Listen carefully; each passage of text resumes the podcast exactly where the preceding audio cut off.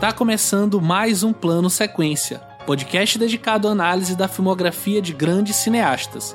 Eu sou Pedro Tobias e neste programa nós vamos falar sobre a diretora dinamarquesa Suzanne Bier.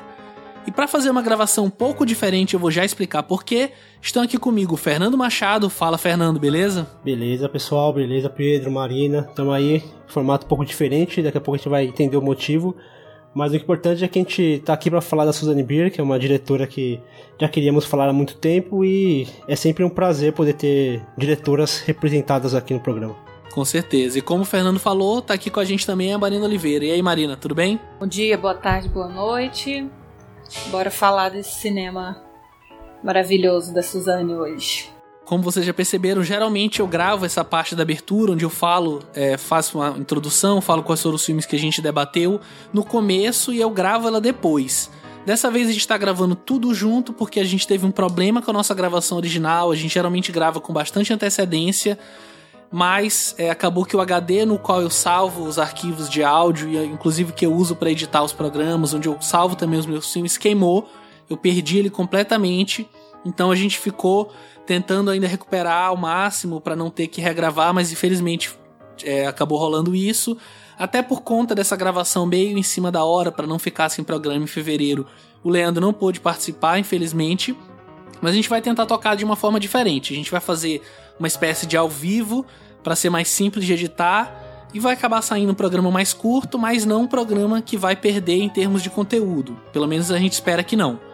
E nessa gravação a gente vai discutir os seguintes filmes da carreira da Suzanne Bier: Corações Livres de 2002, Brothers de 2004, Coisas que Perdemos pelo Caminho de 2007, Em um Mundo Melhor de 2010 e Caixa de Pássaros de 2018. Lembrando, como sempre, que as nossas análises são feitas com spoilers, portanto, fiquem atentos à minutagem de cada filme na descrição do programa.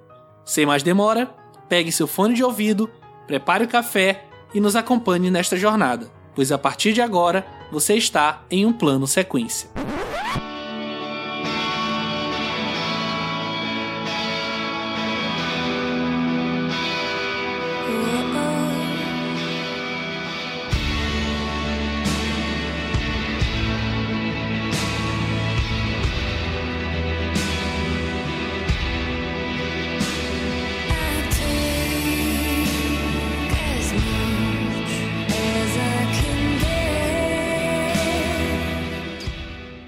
Nascida no dia 15 de abril de 1960 em Copenhague, a diretora e ocasionalmente roteirista Suzanne Bier atuou em uma série de produções cinematográficas entre o final da década de 90 e o início dos anos 2000 que foram lucrativas e populares o suficiente para iniciar uma carreira altamente respeitável. Apesar de seus primeiros créditos como cineasta remontarem a 1989, quando dirigiu o clipe da música Summer Rain da banda alemã Alphaville, ela conseguiu seu primeiro grande sucesso em 1999, quando dirigiu a comédia romântica Den Enes Aim, que registrou a maior bilheteria da história do cinema na Dinamarca. Seu filme Corações Livres, lançado em 2002 e pertencente ao movimento avant-garde Dogma 95, foi seu primeiro sucesso internacional e ganhou muitos prêmios, incluindo o Prêmio da Crítica Internacional em Toronto. Suzanne alcançou fama internacional principalmente graças ao filme Brothers, que ganhou o prêmio do público no Festival de Sundance em 2005.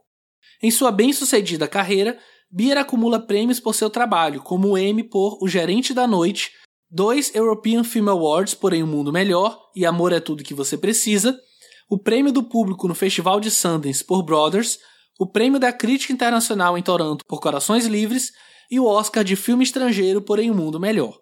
Segundo a Netflix, Caixa de Pássaros, seu filme mais recente, em apenas sete dias foi visto por mais de 45 milhões de contas no mundo todo, um enorme recorde para o serviço de streaming. Em perspectiva, a Netflix informou possuir em outubro de 2018 cerca de 137 milhões de assinantes. Apesar de seus filmes atingirem um cenário global e fazerem enorme sucesso com o público, seu foco é íntimo, explorando cuidadosamente as emoções explosivas e as complexidades dos laços familiares. Esta combinação única faz parte da fórmula que fez dela uma das principais cineastas da Dinamarca e uma potência mundial. E eu quero começar já perguntando para vocês qual que vocês acham que é o apelo que, que o cinema dela tem para atrair esse público ao redor do mundo todo. Inclusive fiz questão de mencionar os dados sobre a audiência de Bird Box que foram liberados pela Netflix. O que, que vocês acham? Eu acho que na abertura você já explicou bastante quando você fala que o cinema que é muito, muito íntimo, muito pessoal. Eu acho que exatamente isso. Eu acho que quando a, a Suzanne Bier ela faz filmes sobre sentimentos e são sentimentos muito muito pessoais assim, é, relações entre pai e filho, relações é, entre, a, entre irmãos, entre amigos, entre marido e mulher, entre amantes. São sentimentos fáceis de, se, de, da gente se identificar. Talvez isso faça com que o cinema da Suzanne alcance o tenha a abrangência que o filme que, que os seus filmes têm. Tanto que chegou a, Netflix e foi assistido por bilhões de pessoas no mundo todo. Não à toa, porque ela trabalha muito bem esse melodrama, que é, uma, que é, um, que é um gênero muito popular, que atrai muita gente pro cinema. A gente vê no Brasil, por exemplo, que a gente tem a cultura da novela. Isso no Brasil tem um, ganha um peso, eu acho que isso contribui muito para um cinema que é muito mais muito mais popular e até fácil de assistir, né? Talvez o primeiro que a gente vai falar um pouco agora seja um filme por conta da linguagem um tanto difícil assim, não é tão acessível, é tão fácil de assistir, mas dali para frente são filmes bem bem acessíveis assim, é um filme que você veria tranquilamente na televisão e é um filme que tem um alcance muito grande. São filmes que têm alcances muito grandes. É, eu acho que independente da linguagem que ela usa para contar as histórias, as temáticas são muito comuns assim ao, ao ser humano mesmo, né? Bem inerente ao ser humano. Vou até usar a palavra clichê, assim, alguns dos temas que ela trabalha, que ela vai acabar até se repetindo no, no cinema dela, mas é clichê porque é verdade, né? Sim. né? É, em maior ou menor grau, e a gente acaba se identificando e o Fernando até usou a palavra fácil, né? Bem fácil assim de digerir. É, esse dramalhão todo dela, mas que ela sabe como contar essas histórias, ela consegue conduzir, independente da, da linguagem cinematográfica que ela está usando, é, a temática é muito atrativa para o público mais abrangente. É né? curioso que ela quase não é roteirista, né? Assim, falando em termos dos filmes dela, ela muito mais dirige do que realmente escreve. Às vezes ela é, colabora com alguém, é, às vezes ela dá história que a partir da qual o roteiro é construído, mas ela é muito mais uma diretora que consegue captar isso através da linguagem do que uma contadora de histórias que usa esse melodrama, como a gente está falando, e esse caráter meio novelesco, né? E é engraçado que uma entrevista que eu li dela me preparando para o programa, ela comenta que ela sempre gosta, apesar dela deixar sempre ali a catástrofe, sempre a espreita nos filmes dela, né? Um lance assim meio de você sempre fica esperando acontecer alguma coisa muito grave com aqueles né? personagens. Né? É, exato, a morte de alguém, ou um acidente, alguma coisa que vai mudar eles ali. É, mas ela fala que ela sempre gosta de encerrar os filmes com o que ela chama de uma hopeful note, né? Que ela diz que apesar de o cinema ser arte, mas o cinema não é pura arte para ela. E para ela, por ser um meio de massa, mesmo é, que ele deva ser artisticamente coerente, ela acha que tem que ter sim essa mensagem por trás. Inclusive, ela comenta que isso gera algumas tretas entre ela e outros cineastas, né, que ela já encontrou por aí, inclusive conterrâneos dela mesmo. Ah, o Von Trier é o total oposto dela. É um cinema muito mais pessimista, muito mais nilista, muito mais duro, assim, pesado, que não, tra não traz um pingo de esperança no final dos seus filmes mas ambos são contemporâneos e até tiveram trabalhos juntos na questão do manifesto do Dogma 95. Ela fez parte desse manifesto e o primeiro filme que nós vamos falar fez parte do, do Dogma. E, mas mesmo assim, isso é uma coisa interessante, que mesmo o Dogma tendo essa, essa digamos, esse engessamento da arte ali proposta pelo manifesto, gerou diretores com, com estilos diferentes e com maneiras de ver os seus filmes, de maneiras de, de contar uma história, de enxergar a humanidade que é totalmente diferente um do outro. É um engessamento, mas ao mesmo tempo permite que permitiu que, que se abrisse um leque de, de diretores e diretoras com linguagens e abordagens diferentes. Isso é uma coisa que eu acho bem interessante. É, eu acho que o incrível da arte é isso, né? O artista ele escolhe uh, o teor, digamos assim, que ele quer dar para a arte que ele está fazendo. Não existe certo nem errado, existe liberdade para você trabalhar. A gente falou, por exemplo, do Park Chan-woo, né, que ele é super pessimista, sempre tem, ele acredita sempre no pior lado do ser humano, e a gente tem aqui a Suzane que sempre vê uma luz no fim do túnel, né? Acho que não tem certo e não tem errado, assim. Pode gerar brigas, mas não existe uma receita para você fazer arte, para você contar histórias, né? Sim, eu concordo. É, e o Fernando mencionou o Dogma 95, só para os nossos ouvintes que de repente não estiverem familiarizados. Dogma 95, de uma forma bem resumida mesmo, foi um movimento cinematográfico internacional que teve começo, meio e fim, inclusive, né? Não é um movimento que, se, que acabou se renovando, mas teve a sua importância, inclusive. É um movimento que foi liderado pelo Thomas Wittenberg e pelo Lars von Trier, né? Que seria uma espécie de é, criar algumas regras no que eles entendem que seria combater a morte do cinema, né? O manifesto ele foi criado pelos dois e aí consistia de 10 regras, mas resumindo bastante elas, as filmagens elas deveriam ser feitas da forma mais simples possível dos filmes que tivessem escritos no Dogma 95, né? Inclusive por isso ficaram conhecidas, como voto de castidade, deveriam ser feitas filmagens em um único local, sem acessórios, sem cenografia, o som não poderia ser produzido separadamente, ou seja, se você quisesse usar uma música, você tem que usar ela de forma diegética para ela sair também no filme. É a câmera o tempo todo na mão, sem movimentos que não fossem próprios do corpo humano, ou seja, sem gruas, sem movimentos é, que eles consideravam não naturais. E o filme é, deveria evitar também truques, né? Violência, é, filmes de gênero também não permitidos, enfim. De uma forma geral, as regras eram essas e qualquer um poderia participar do, do movimento, bastava inscrever o seu filme e uma espécie de comissão iria avaliar e dizer se o filme recebia ou não o selo, né, o certificado de estar incluído no Dogma 95, assim, de uma forma bem resumida. Vocês querem pontuar mais alguma coisa? A gente pode aproveitar o, o gancho e já falar sobre o primeiro filme da pauta, que inclusive é participante do Dogma 95. Bora! Bora lá. Então vamos lá, a gente vai começar falando então sobre Corações Livres de 2002.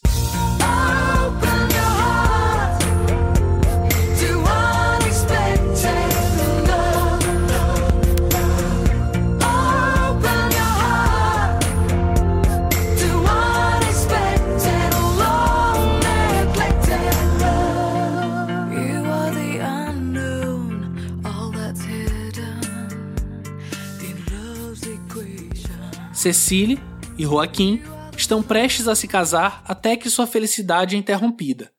Ele é atropelado por Marie e fica tetraplégico. Desolada e com relacionamento em crise por conta da tragédia, Cecília acaba encontrando consolo nos braços de Nils, médico do hospital onde Joaquim está sendo tratado e marido de Marie.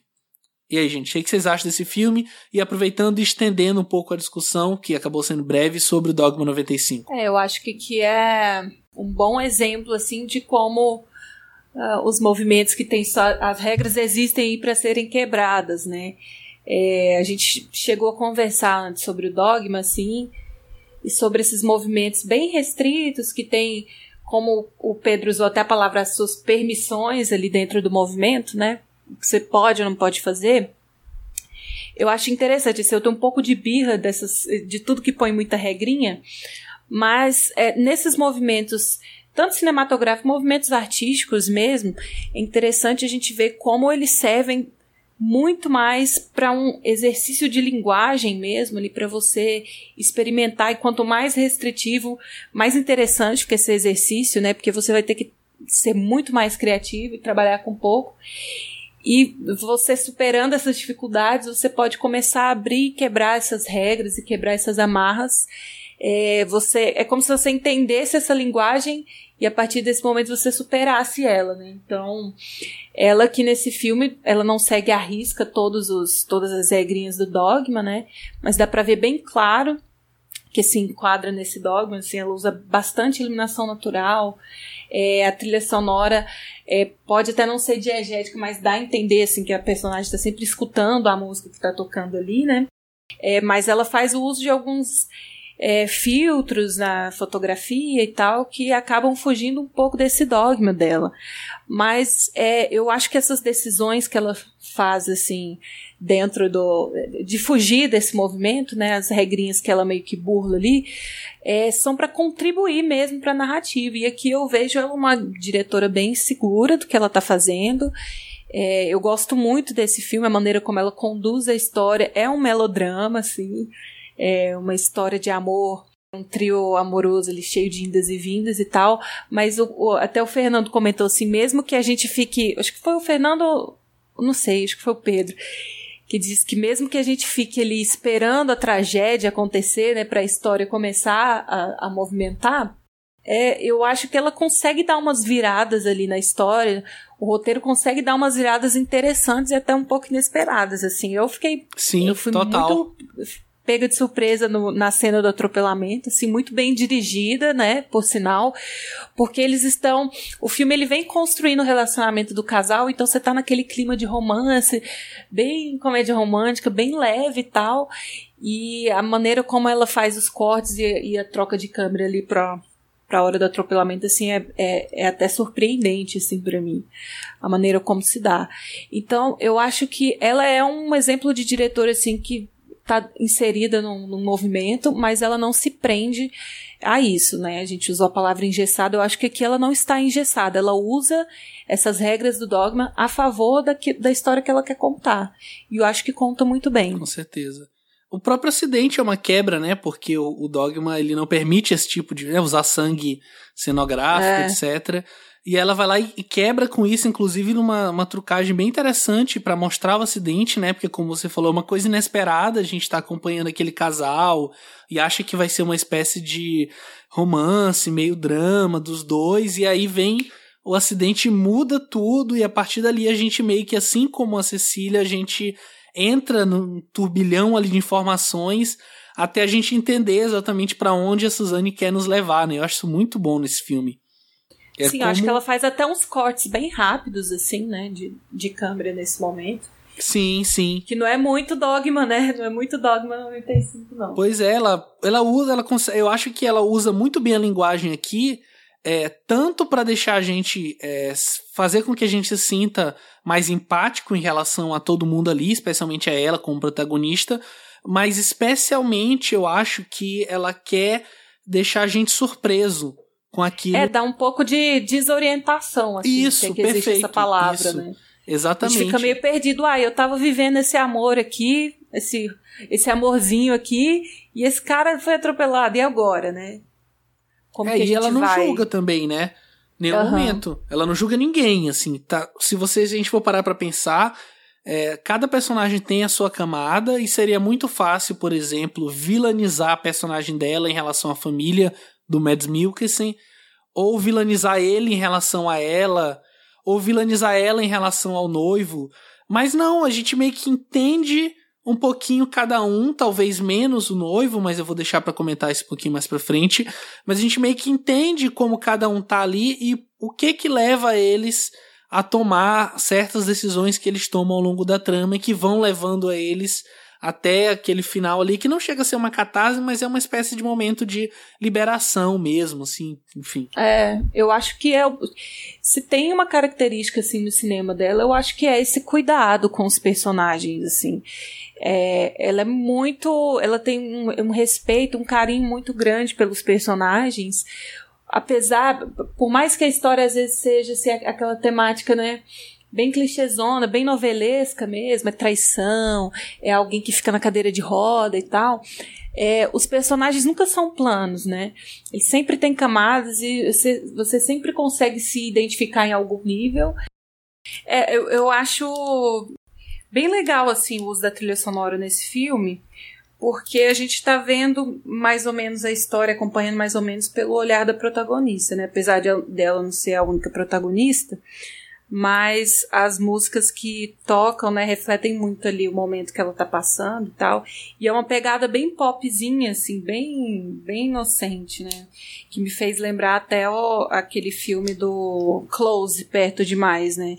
Que tem bem essa pegada, assim, do trio romântico e tal, e a música pop embalando os momentos de, de confusão da personagem. É, e essa questão da confusão é muito interessante porque o filme ele trabalha muito bem essa, essa confusão e essa confusão de sentimentos, porque todos ali estão passando por um momento emocional muito conturbado, as emoções estão meio, meio perturbadas assim, meio perdidas, desorientadas, tanto que a conclusão do filme não é uma conclusão assim redonda, assim, meio que acaba que ninguém fica com ninguém e todo mundo fica acaba que não, não, não, não fecha, né? a, a, conta acaba não, não, não fechando e, e mostra realmente um, uma crueza muito grande que combina muito bem com a linguagem que ela propõe ao filme de, de uma coisa, de uma fotografia muito mais granulada, porque ela, ela usa uma, uma iluminação bem, bem natural, é basicamente a iluminação da câmera né, e a iluminação local, lâmpadas e, e abajures e coisa e tal.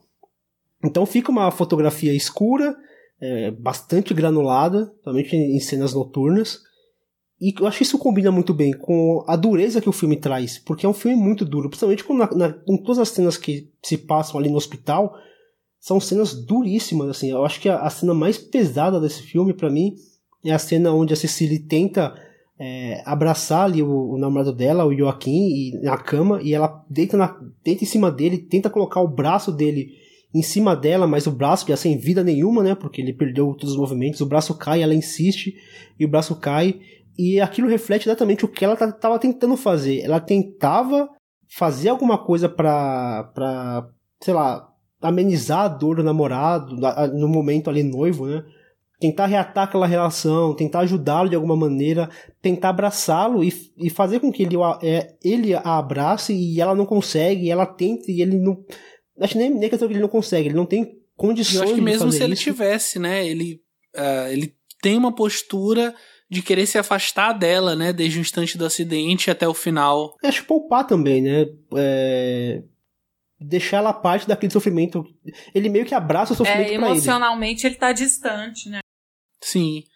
É, no começo a gente acha que é, ele tá ressentido dela, alguma coisa assim, e isso meio que dura o filme quase todo.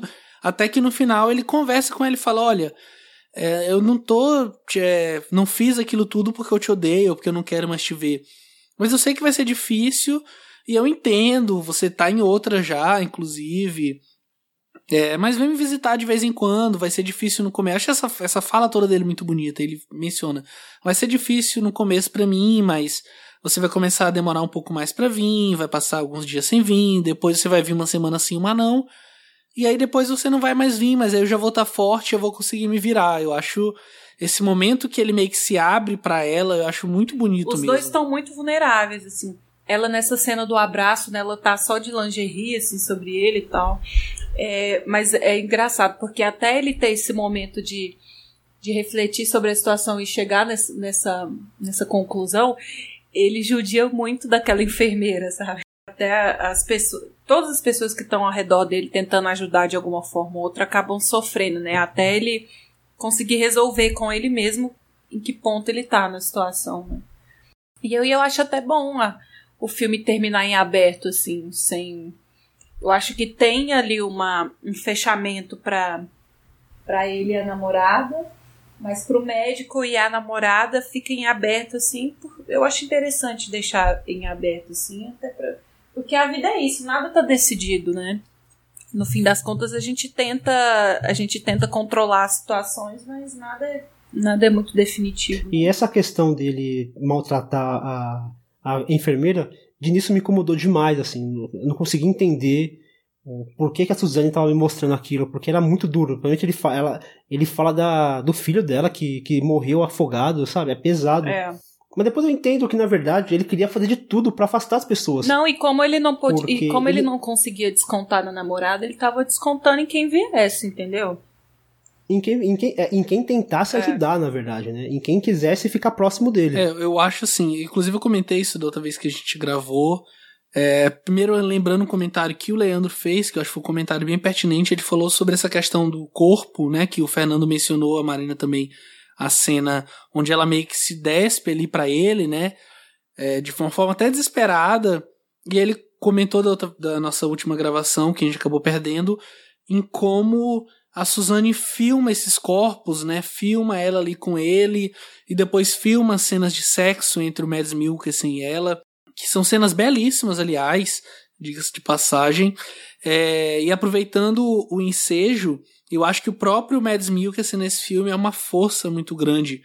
Eu acho que talvez, é, sem contar a protagonista, eu acho que ele era o que tinha que ter uma entrega maior, porque o personagem dele leva essa questão do adultério até as últimas consequências, né? Você vê o filme, você vê o relacionamento deles e a todo instante você fica aguardando o momento onde ele vai é, terminar com ela para ficar com a família, né? Meio que uma coisa que a nossa cabeça tá bem certa. E ele leva isso até o final, né? Ele realmente vai lá e se separa da esposa, larga os filhos para ficar com ela. E em nenhum momento a Suzane tá julgando.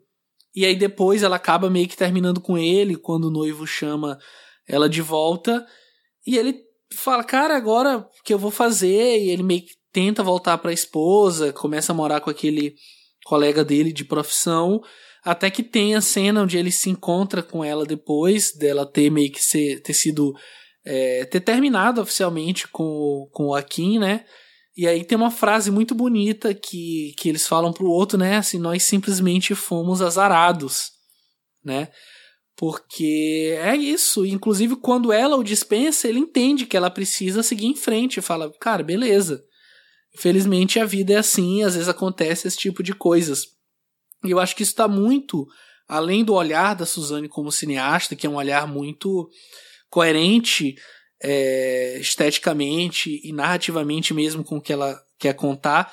Tem também do roteiro, que inclusive três dos cinco filmes que a gente vai falar hoje foram parcerias entre ela e o roteirista Anders Thomas Jansen, Anders Thomas Jansen, que é o Corações Livres, o Brothers e aí o Mundo Melhor, que eu acho que tem uma sintonia muito grande entre os dois e a gente consegue ver como esses três filmes conseguem encaixar muito bem a proposta dela dentro do que o roteiro traz. Assim, não sei se vocês concordam comigo nesse ponto. Sim, acho que do, do tanto que dos três, dos cinco filmes que a gente vai falar aqui, três você citou e os dois que fogem um pouquinho mais dessa dessa linguagem são exatamente os dois que não foram dirigidos que não foram roteirizados por ele. É, a gente conseguiu então, né, de uma forma um pouco mais sintética do que usual e como eu disse, tem também muito a ver com o fato de a gente estar regravando. Infelizmente, Leandro não pôde estar aqui. Mas acho que a gente conseguiu conversar bem, tentar é, abraçar bem o que foi esse primeiro filme dela, essa incursão no Dogma 95. Foi o filme que é, catapultou a carreira dela e a gente pode falar sobre outro filme também que foi um enorme sucesso na carreira dela, que é o filme seguinte da pauta, Brothers, de 2004. Jeg vil altid elske dig. Ligegyldigt hvad du har gjort eller ikke gjort. 03527 Løsland. Lad være med det der. Lad dog være. Svends. Skal jeg køre? Nej. Det er så røvsygt, du skal afsted, altså. Så har du hele huset for dig selv. Så kan du rode lige så meget du vil. Kan vi ikke bare blive hjemme? Der er nu præcis 14 timer til, vi rejser. Det her det er det sidste, jeg kommer til at sige til jer på dansk grund. Jeg ved, at der er nogen af jer, der ikke har været der før, som er nervøse for, hvad der venter jer. Det vil jeg bare sige, I kommer ikke til at møde noget, ikke. Michael é um militar dinamarquês exemplar casado com Sara e pai de duas filhas. Ele é enviado com sua tropa para uma missão da ONU no Afeganistão. Seu irmão Yannick, ao contrário, é a ovelha negra da família, recém-saído da prisão e com histórico de responsabilidades. Logo ao chegar na zona de conflito, o helicóptero de Michael é abatido e ele é dado como morto. Yannick, surpreendentemente, passa então a confortar a família do irmão, o que faz com que sua relação com Sarah ganhe um novo sentido. Mas Michael não morreu e quando retorna as coisas estão diferentes.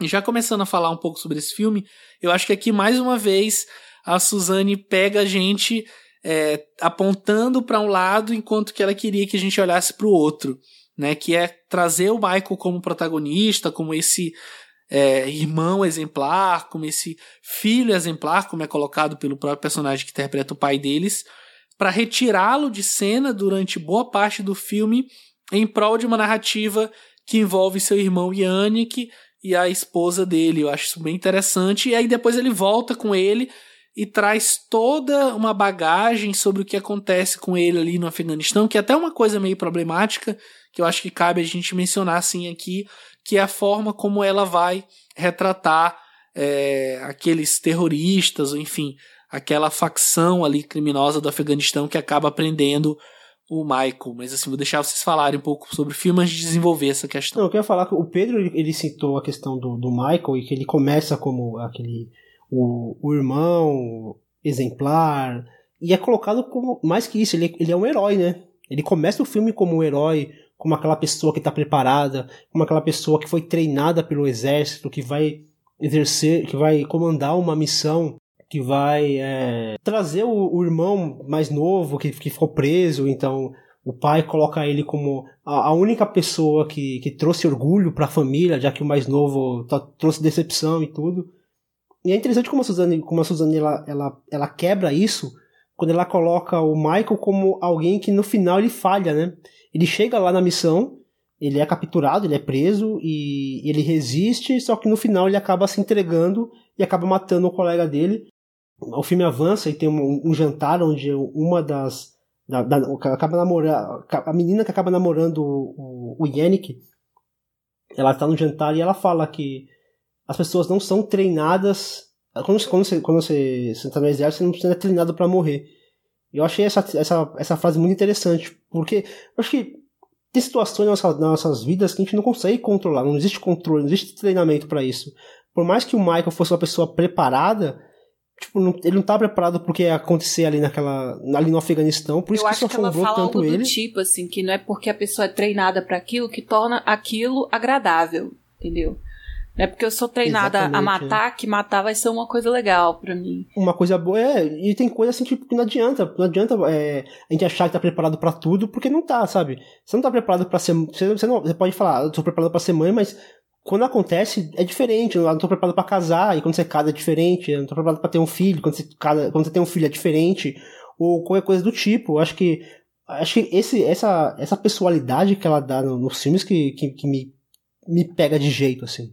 Além de. Nesse filme. Esse filme ele foge, ele foge um pouquinho do, do dogma que ela, que, ela, que ela trouxe do filme anterior, mas tem algumas, tem algumas características ainda com câmera na mão. Ela, ela traz isso, ela traz uma crueza na fotografia também, que é, que é resquício do, do trabalho dela anterior. Eu acho que, assim, vendo o filme como um todo, né, de, sabendo das reviravoltas e tal, eu acho que esse filme fala muito assim sobre como quando a gente é colocado à prova, é, como a gente realmente conhece as nossas fragilidades e por que não uh, as nossas qualidades, né?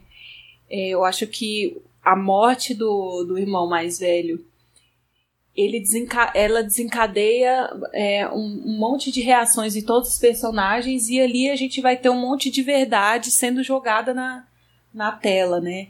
E é interessante ver como que no frigir dos ovos uh, a gente percebe que o irmão mais velho, o irmão perfeito, o filho modelo, o homem de bem da sociedade, ele é muito mais frágil do que o irmão problemático, né?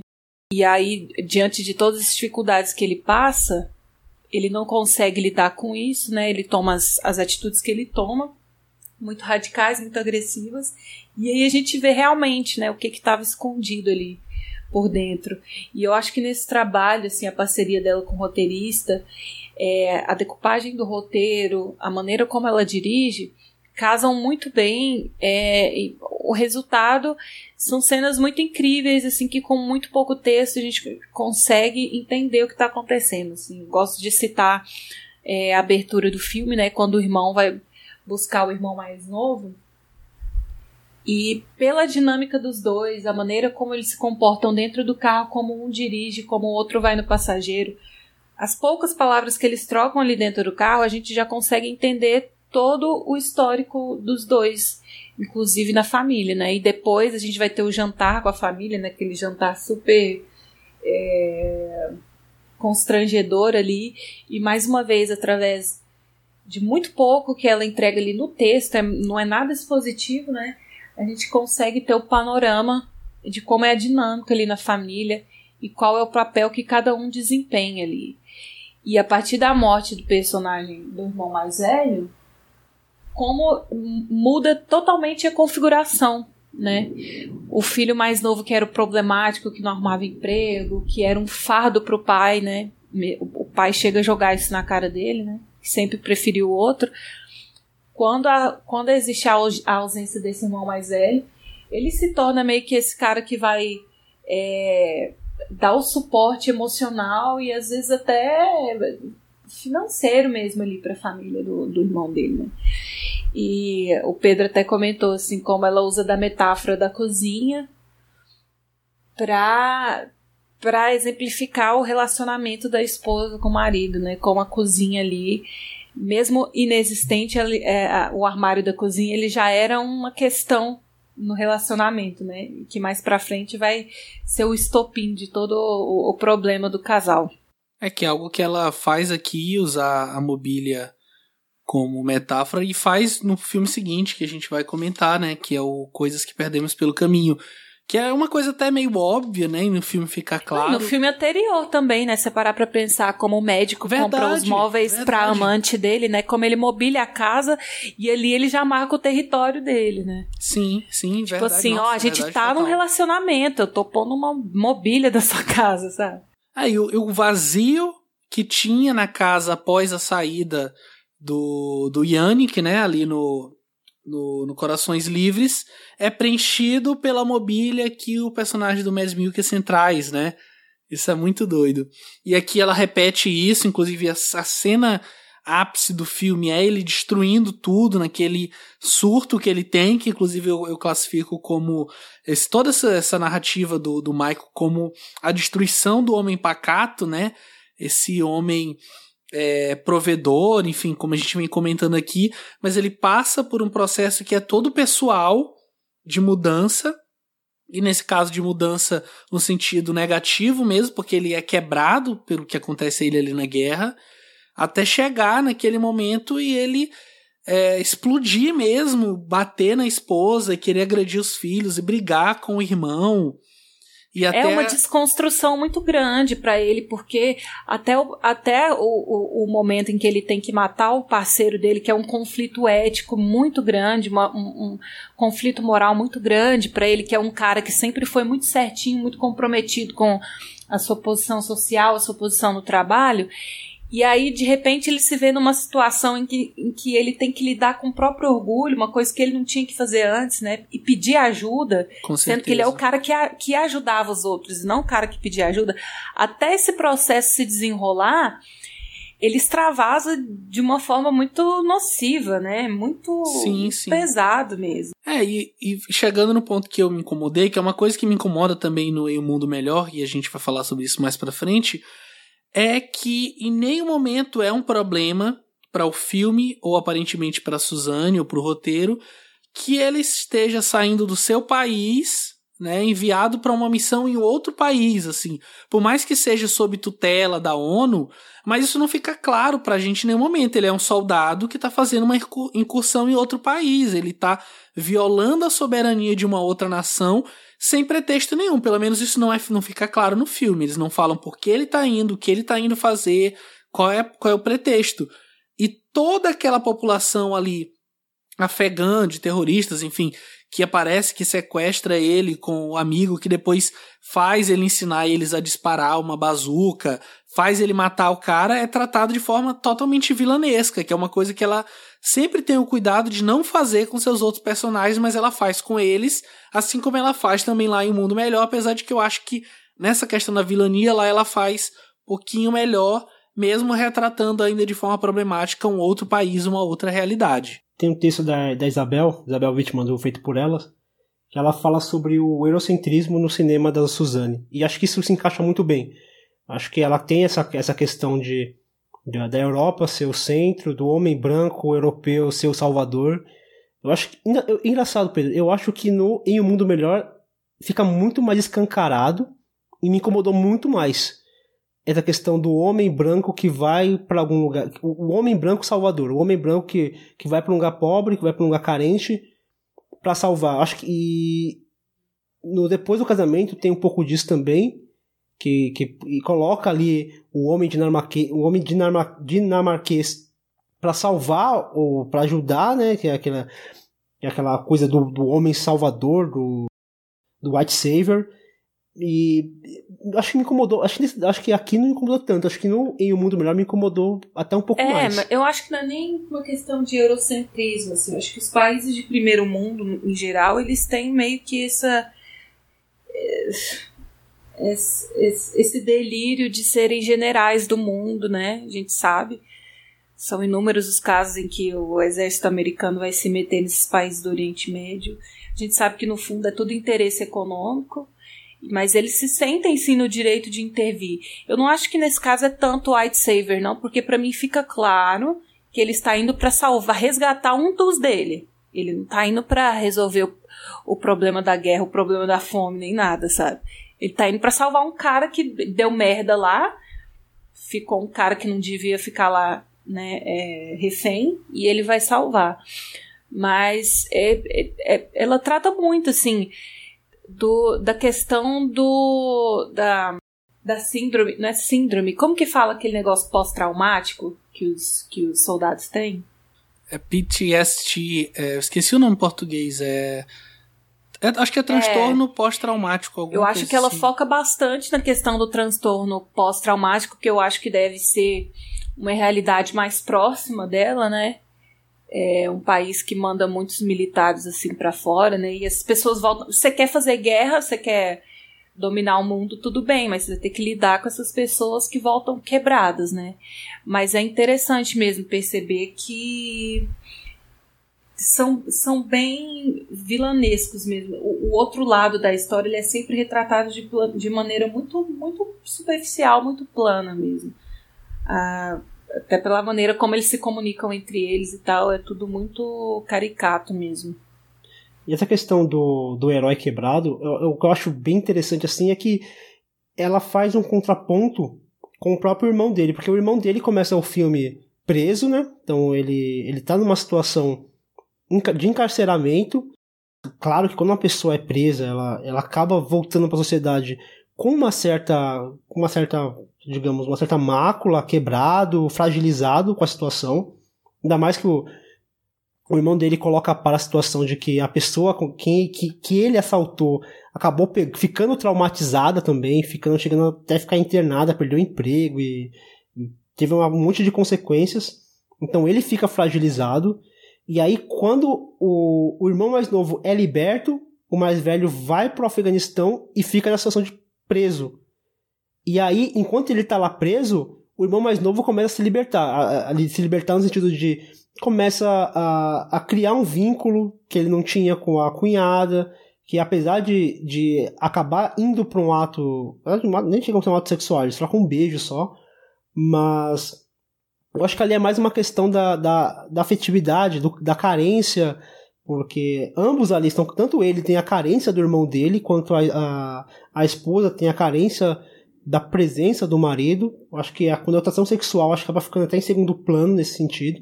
É mais uma, uma questão de, afet, de uma questão afetuosa entre ambos. Então ele acaba se libertando nesse sentido, ele, ele é, arruma emprego, ele conserta a cozinha, a cozinha que é, o, a, é um símbolo né, do, do relacionamento que ela tinha com, com o marido dela, e ele acaba resgatando, ele, e ele acaba fazendo o que, o que o marido não estava conseguindo fazer. Então eu acho legal esse, esse contraponto que, ela, que ele faz. E quando ele volta quebrado, o irmão dele já tá bem, o irmão dele já, já meio que se recuperou ali. E ele fica no papel de fragilizado. Isso eu acho legal, porque mesmo um herói eh, nacional que vai pra guerra, ele, ele volta fragilizado, porque é uma, o que acontece lá é um negócio, a Marina falou, é um negócio absurdo, assim. Você vai pra guerra, beleza, mas saiba que você não vai voltar a mesma pessoa acontece coisas lá que nenhum humano é treinado para lidar bem com aquela situação. Acho que uma coisa que eu gostaria de, de ressaltar, assim, para finalizar, é a direção da Suzane com o elenco Mirim, né? Que no filme anterior a gente já tinha a família do médico, né? Os filhos do médico, que tem até uma, algumas cenas a mais com a filha mais velha adolescente, né? Que é muito, que tá muito bem dirigida ali, ela atua bem. E aqui a gente tem os filhos, né, do, do soldado, as filhas do soldado, né, que acabam inevitavelmente sendo envolvidas em todo esse drama e tal. E, sabe, elas, elas, são sempre. A gente nunca pode subestimar os personagens infantis, assim, dos filmes da, da Suzane. Porque ela nunca trata essas crianças como burras, sabe? Que, que criança sabe quando tem alguma coisa errada. Ela sente que tá acontecendo alguma coisa. Pode não saber o que, mas ela sente. Apesar de não perder a inocência de criança, são crianças muito espertas, assim, ligadas no que tá acontecendo. E até nas cenas de, de drama, assim, elas são muito bem dirigidas. Eu acho isso muito legal da parte da Suzane. É, e aqui é, é muito. É meio doido até que a criança ela tem maturidade para entender o que está acontecendo e como a volta do pai está sendo tóxico para a família e para a mãe e tá meio que puxando todo mundo para baixo a ponto de conscientemente falar aquela mentira na mesa, né? Que a mãe estava transando com o tio que ela sabe que é mentira e ela fala ali no momento meio de, de raiva, de estresse, é, justamente para criar um conflito que ela imaginou que levaria uma coisa boa, que seria o tio passar mais tempo é, e tal. Porque naquele momento ela até diz que queria que o tio fosse, fosse o pai. Fizesse papel Sim, pai, que é uma coisa que é. se repete no. Depois do. Coisas que perdemos pelo caminho, né? Da criança falar a mesma coisa. A figura paterna. Exatamente. É, e só para encerrar, eu queria eu comentei que o Brothers foi o filme o primeiro grande sucesso dela mesmo, Corações Livres também foi, mas o Brothers foi o que realmente fez com que a carreira dela ficasse conhecida e o nome dela chegasse em mais lugares, até por conta disso ganhou o prêmio do público no Festival de Sundance. E aí, obviamente, como todo filme que não é falado em inglês, ou que não é feito em Hollywood, quando faz sucesso, acabou ganhando um remake, que é um filme que no Brasil recebeu o, o título de Entre Irmãos, que foi dirigido pelo Jim Sheridan, do Meu Pé Esquerdo, e roteirizado pelo David Benioff, que é um dos criadores de Game of Thrones, e estrelado pelo Tobey Maguire, pelo Jake Gyllenhaal e pela Natalie Portman, assim, só é, ficar curiosidade aí para quem quiser conferir esse remake. Mas acho que a gente falou bem sobre esse filme, e a gente pode então partir para o filme seguinte da pauta, que é a primeira incursão, mas não a última, da Suzanne em Hollywood, e dessa vez não fazendo e repetindo a parceria com Anders Thomas Jansen, ela vai fazer com Alan Lobb no seu primeiro roteiro, que é Coisas que Perdemos pelo Caminho de 2007.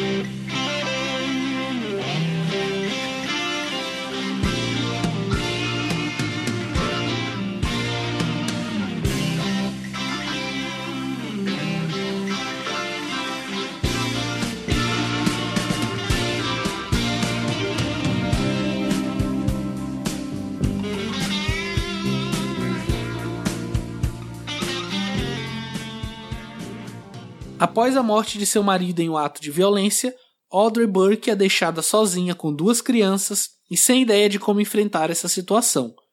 Quase que paralisada por tanta tristeza, Audrey procura por Jerry, um amigo de infância de seu marido. Apesar de Jerry ser viciado em drogas, Audrey convida-o para morar com ela e eles desenvolvem uma relação de dependência mútua. E aí, gente, o que vocês acham aqui dessa primeira incursão dela em Hollywood trabalhando com grandes astros, com a Hale Berry, com o Benício Del Toro, enfim. Eu acho. Eu acho esse filme assim muito bem intencionado, sabe? É, é uma história muito boa, como sempre, né? Acabando de forma muito otimista, assim. É uma, é uma história de superação, é uma história. É uma história bonita, assim, é um dramalhão mesmo, bem no estilo Suzanne Bier. Só que, que a gente vê bem a influência da, da, da coisa do Hollywood e do orçamento é, expresso ali na escolha do, do casting, né? Que é uma das coisas que mais me incomoda no filme.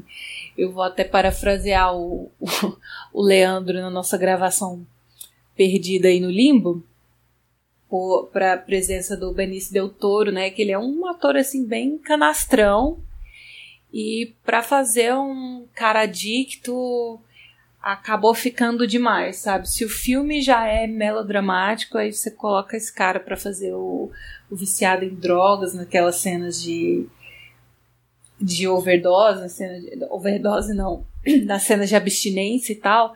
Então acho que foi um, um, um erro meio grosseiro assim da parte do, do cast mesmo de colocar ele para para fazer esse filme. Tinha tudo para ser muito muito mais comovente assim, muito mais é, ele até se esforça, né? Questão... Dá pra ver que ele tá tentando. É, ele se esforça, assim, mas a cara dele, gente, com a cara de Brad Pitt dele não. Não rola. Eu acho que a Hilbert tá muito bem Sim. no papel. Dá até saudade de ver ela tão bem, assim, né? Quando ela não tá fazendo X-Men ou alguma coisa do tipo. Mas a questão do Benício, assim, eu acho que enfraquece muito. Aí é o, é o que mais me incomoda, assim, no filme como um todo. E aí, na questão da direção da Suzane, assim, eu acho que ela se perde em alguns momentos, né? Ali no segundo ato do filme, assim, parece que o filme é, perde o ritmo. Eu tive a impressão de que foi o filme mais comprido dela, assim, acho que os filmes da Suzane têm mais ou menos a mesma duração, mas esse é o que eu mais sinto o tempo parando, assim. Do segundo pro terceiro Sim. ato. Parece que entre ele se acertar com ela na casa e ter e ter o lance dele ter tido uma overdose, tá em abstinência, passaram, Nossa, sei lá, muito, duas horas. É. Porque eu acho que ela é te, muito... eu acho que ela tenta trabalhar bem, construir essa dinâmica dele, do papel dele dentro daquela casa, né? Ele até chega a perguntar para ela: "Pra que, que você me chamou aqui?" A intenção né? é boa dela. E aí eu acho que ela meio que enrola ali dentro porque ela tenta resolver muitos dramas paralelos. É a questão do filho que tá sem a presença do pai, que quer que tem medo de água, e quem que vai ajudar esse menino a superar isso? A questão da mulher que tá solitária com dois filhos para criar, que tá carente, que, que, que se sente um pouco culpada, né, porque ela acabou menosprezando esse amigo do marido a vida inteira e agora ela se sente no papel de assumir o papel dele, de ajudar ele, né? Ai, Muito mais por culpa, né? sim. né? Por qualquer coisa mesmo. Aí tem a questão do vizinho que tá tentando ajudar o Benício na, na vida profissional, a sair das drogas. Então são muitos draminhas paralelos que ela tenta resolver ali nessas duas horas de filme que meio que se perde né, na, na narrativa. Ele fica bem. Algumas coisas chegam a não ser muito bem solucionadas outras são solucionadas à exaustão, assim. Só antes do, do Fernando comentar, é, eu acho que tudo relacionado ao personagem do Benício Del Toro é um tanto quanto problemático de uma forma ou de outra. Porque é, esse é o meu principal problema com o Mundo Melhor, que, eu, que se repete aqui nesse aspecto, que é ter uma. Ele é meio higienizado em relação ao vício dele. E ele é um drogado muito limpo, sabe? Porque o filme quer tratar ele como um cara que tá no limite mesmo, alguém que qualquer hora vai morrer de overdose e que realmente cara, não veio pode. Uma... Fala aí. Veio uma imagem na minha cabeça. É tipo aqueles. É, sabe aqueles designs de produção mal feitos, assim? Vocês viram aquela série brasileira 3%? Não, não vi. Sabe? Tipo, eles pegam uma atriz global lindíssima Aí, para falar que ela é pobre e mendiga, eles só dão um rasgo assim na roupa dela e passa dois dedos de terra assim no rosto dela para falar tipo que ela é tipo mendiga. Os, os novos tipos do governo. É tipo isso, sabe? É por aí. O lugar onde a, a personagem da Hale Berry pega o Benício Del Toro ali no final é, é um lugar super limpo, super de boa, ele tá tranquilo ali, sabe? É como se ela entrasse no meio de um ambiente que era para ser um ambiente sujo, impactante onde você sente de a degradação, forma, né? sim, e não sente nada, inclusive mencionar um caso recente que aconteceu comigo, com o Leandro, na Mostra de São Paulo. A gente foi pra Mostra no ano passado, e aí um dia a gente meio combinou, eu, Leandro Fernando, de ir pra Santa Ifigênia comprar instrumento, microfone, abafador de som, essas coisas e tal, para melhorar a qualidade do programa. E aí a gente desceu na, na Estação da Luz, e aí meio que começou a andar assim e tal, de boa. O Fernando não tinha chegado ainda. É, e aí uma hora a gente falou, ah, a gente quer chegar no Santo Ifigênio, onde tem as lojas de eletrônicos, microfones, essas coisas. E o pessoal falou, não, desce direto aí, vocês vão enxergar a Cracolândia, é só atravessar e de boa. E a gente foi, e a gente, cara, assim, acho que nada prepara nenhum ser humano por aquilo, assim. É um ser humano com o um mínimo de empatia. É, é, claro, tem as exceções, porque, cara, é parece que o ar é mais pesado, assim, é, é uma questão, é muito agressivo mesmo, eu não tenho nem como explicar e, enfim, não vou entrar muito em detalhes, mas foi um momento muito tenso, assim, foi muito pesado mesmo. E eu acho que, no mínimo, a Suzane tinha que tentar chegar perto disso. Eu acho que ela mirou no no Denis Lavan e na Juliette Binoche nos Amantes da Ponte Nova e acabou acertando e não sei o que, sabe? Nossa. Nossa, foi longe, Pedro. Foi longe, foi longe. Não, essa não, e assim, o efeito do o efeito da droga e depois ele ele reagindo é de uma é de uma, sei lá, é é tão galhofa, é tão galhofa, sabe? Colocou, ele parecia, ele, ele, ele, ele não parecia alguém que tava sob efeito de, de drogas ali, pesadas. Tava, ele parecia um, um cara que bebeu a balada toda, sabe? Ele tem bem cara. cara de bebê. Não, não ficou com cara. Não pareceu que ele encheu a cara a balada toda, aí ficou lá falando umas besteiras. É, aí teve aquela cena dele, dele no, na, na casa do, do rapaz, e aí ele ele, ele sai da casa, ele tenta abrir a porta, ele fala, não, não pode sair, volta aqui, sabe, uma bobagem, e assim, a cena, ela ficou longa, ela arrastou. Tem cena mais constrangedora que ele colocando ela para dormir? Fazendo carinho na orelha dela, sabe? A gente vendo, a gente assistindo essa cena, a gente fala assim, como? Como que chegou nisso, sabe? É, é, é, muito aleatório, assim. E é esse que é o problema, assim, porque se a gente está reclamando do Benício Del Toro, o Benício Del Toro é 90% do filme. Todas as cenas têm ele a Hale Berry, né? E o filme depende muito da interação e da dinâmica entre os dois, então acaba perdendo muito nesse aspecto. Por outro lado, eu acho que é um filme que tem um texto, assim, um roteiro muito bonito, os diálogos são muito sensíveis. A diretora, novamente, para tratar desses dilemas humanos, ela trata de uma forma muito sensível, assim.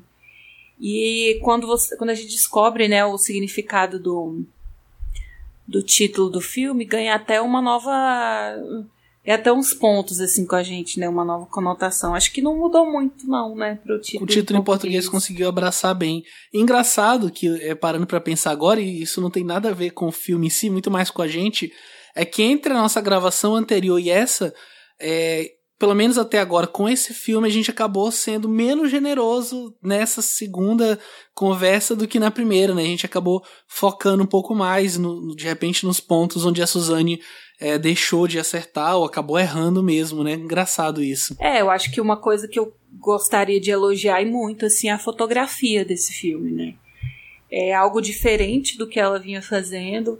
Aqui a gente sente a iluminação mais artificial, né?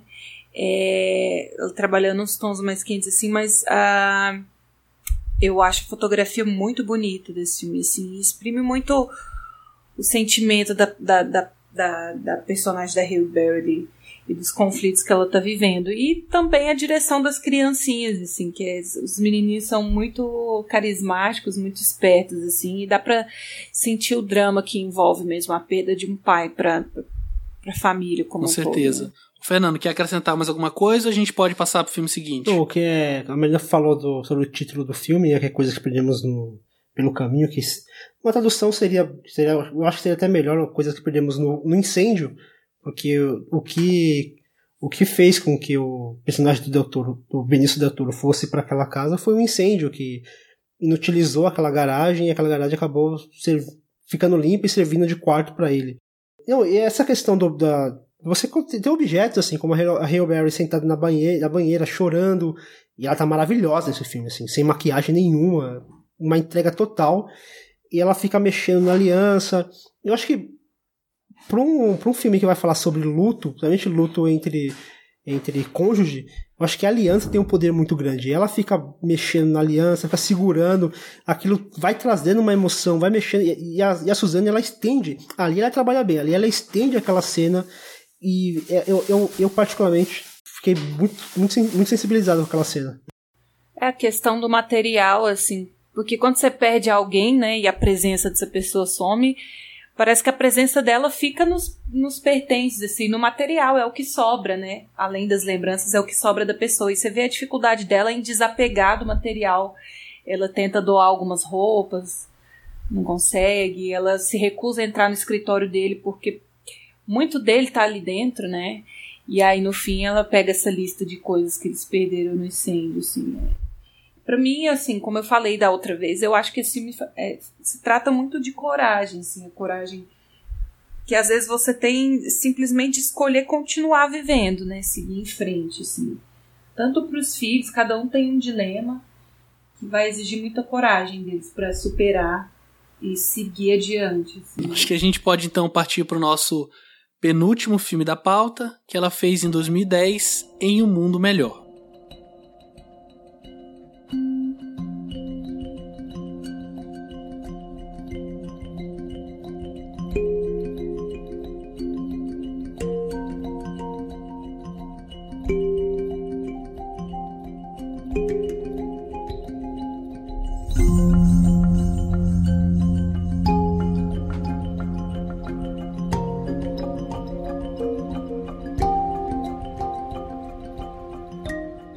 Anton é um médico que viaja frequentemente entre sua casa na Dinamarca e um acampamento de refugiados na África.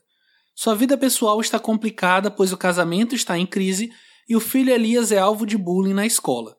Um outro garoto que acabou de perder a mãe se muda para a cidade e faz amizade com Elias, trazendo alívio a pai e filho. Mas depois de um ato irresponsável, a tragédia é iminente. A primeira, a primeira diferença que eu vi daqui é, é a questão da fotografia. Eu acho que aqui ela realmente ela faz um filme que visualmente ele é, ele é mais agradável que os demais. Ele tem uma fotografia muito mais. Ele, ela usa. O, o, ela tem uma, uma, uma amplitude na, na câmera dela, então ela filma bastante campo aberto, ela faz muito plano geral, muitos planos gerais, aqueles planos que onde as crianças estão ali naquela. É o que? Tipo uma torre, né? Uma coisa assim. E aí ela trabalha muito bem e isso, acho que tem uma cena no quando eles estão na, na, África, apesar de a gente vai falar muito do, do, dos problemas dessa, desse arco na África, mas visualmente eu achei muito impactante.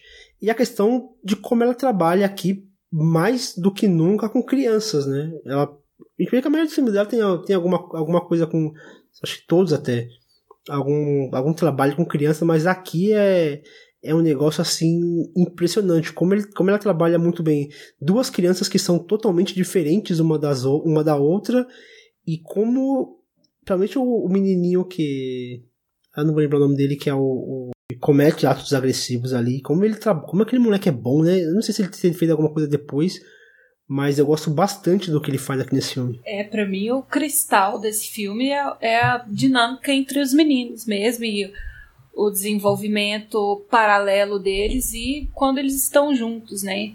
A amizade entre os dois, assim. É, é um filme que fala muito de perda, né? De luto. Uh, um dos filhos perdeu a mãe e culpa o pai, não tá sabendo lidar com isso.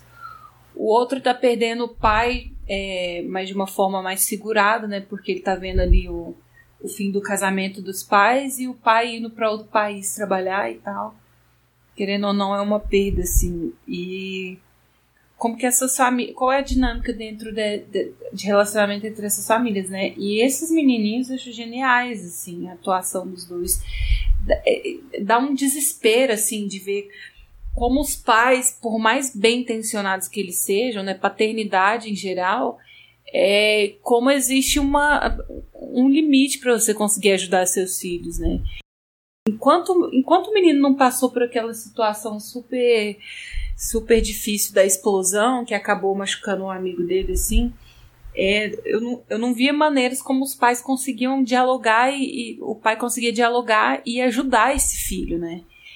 É, mesmo que no momento de raiva ele falasse algumas coisas, ele não se abria com o pai. E como deve ser difícil isso, assim, em relação pai-filho, e como que a paternidade ela tem um limite, assim, onde você consegue chegar para ajudar seu filho. E até certo ponto ele tem que querer ser ajudado, né?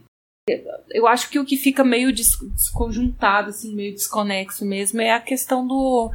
A, a, o drama paralelo do pai ali naquele país africano, né? Acho que foge um pouco da dinâmica que a gente está tendo ali com o desenvolvimento das crianças, né? Mas enquanto a história acontece ali entre os meninos, assim, para mim, é, tá perfeito. é a parte que eu mais gosto do filme. Sim. Acho que a força do filme tá aí, né? O ator que o Fernando tava tentando lembrar o nome, né? O ator Mirim é o, William Young Nielsen, que faz meio que um, uma espécie de vilão ali do, do filme, entre várias aspas. Eu concordo muito com você, Marida, nesse ponto de o drama ali da África parece ser meio deslocado.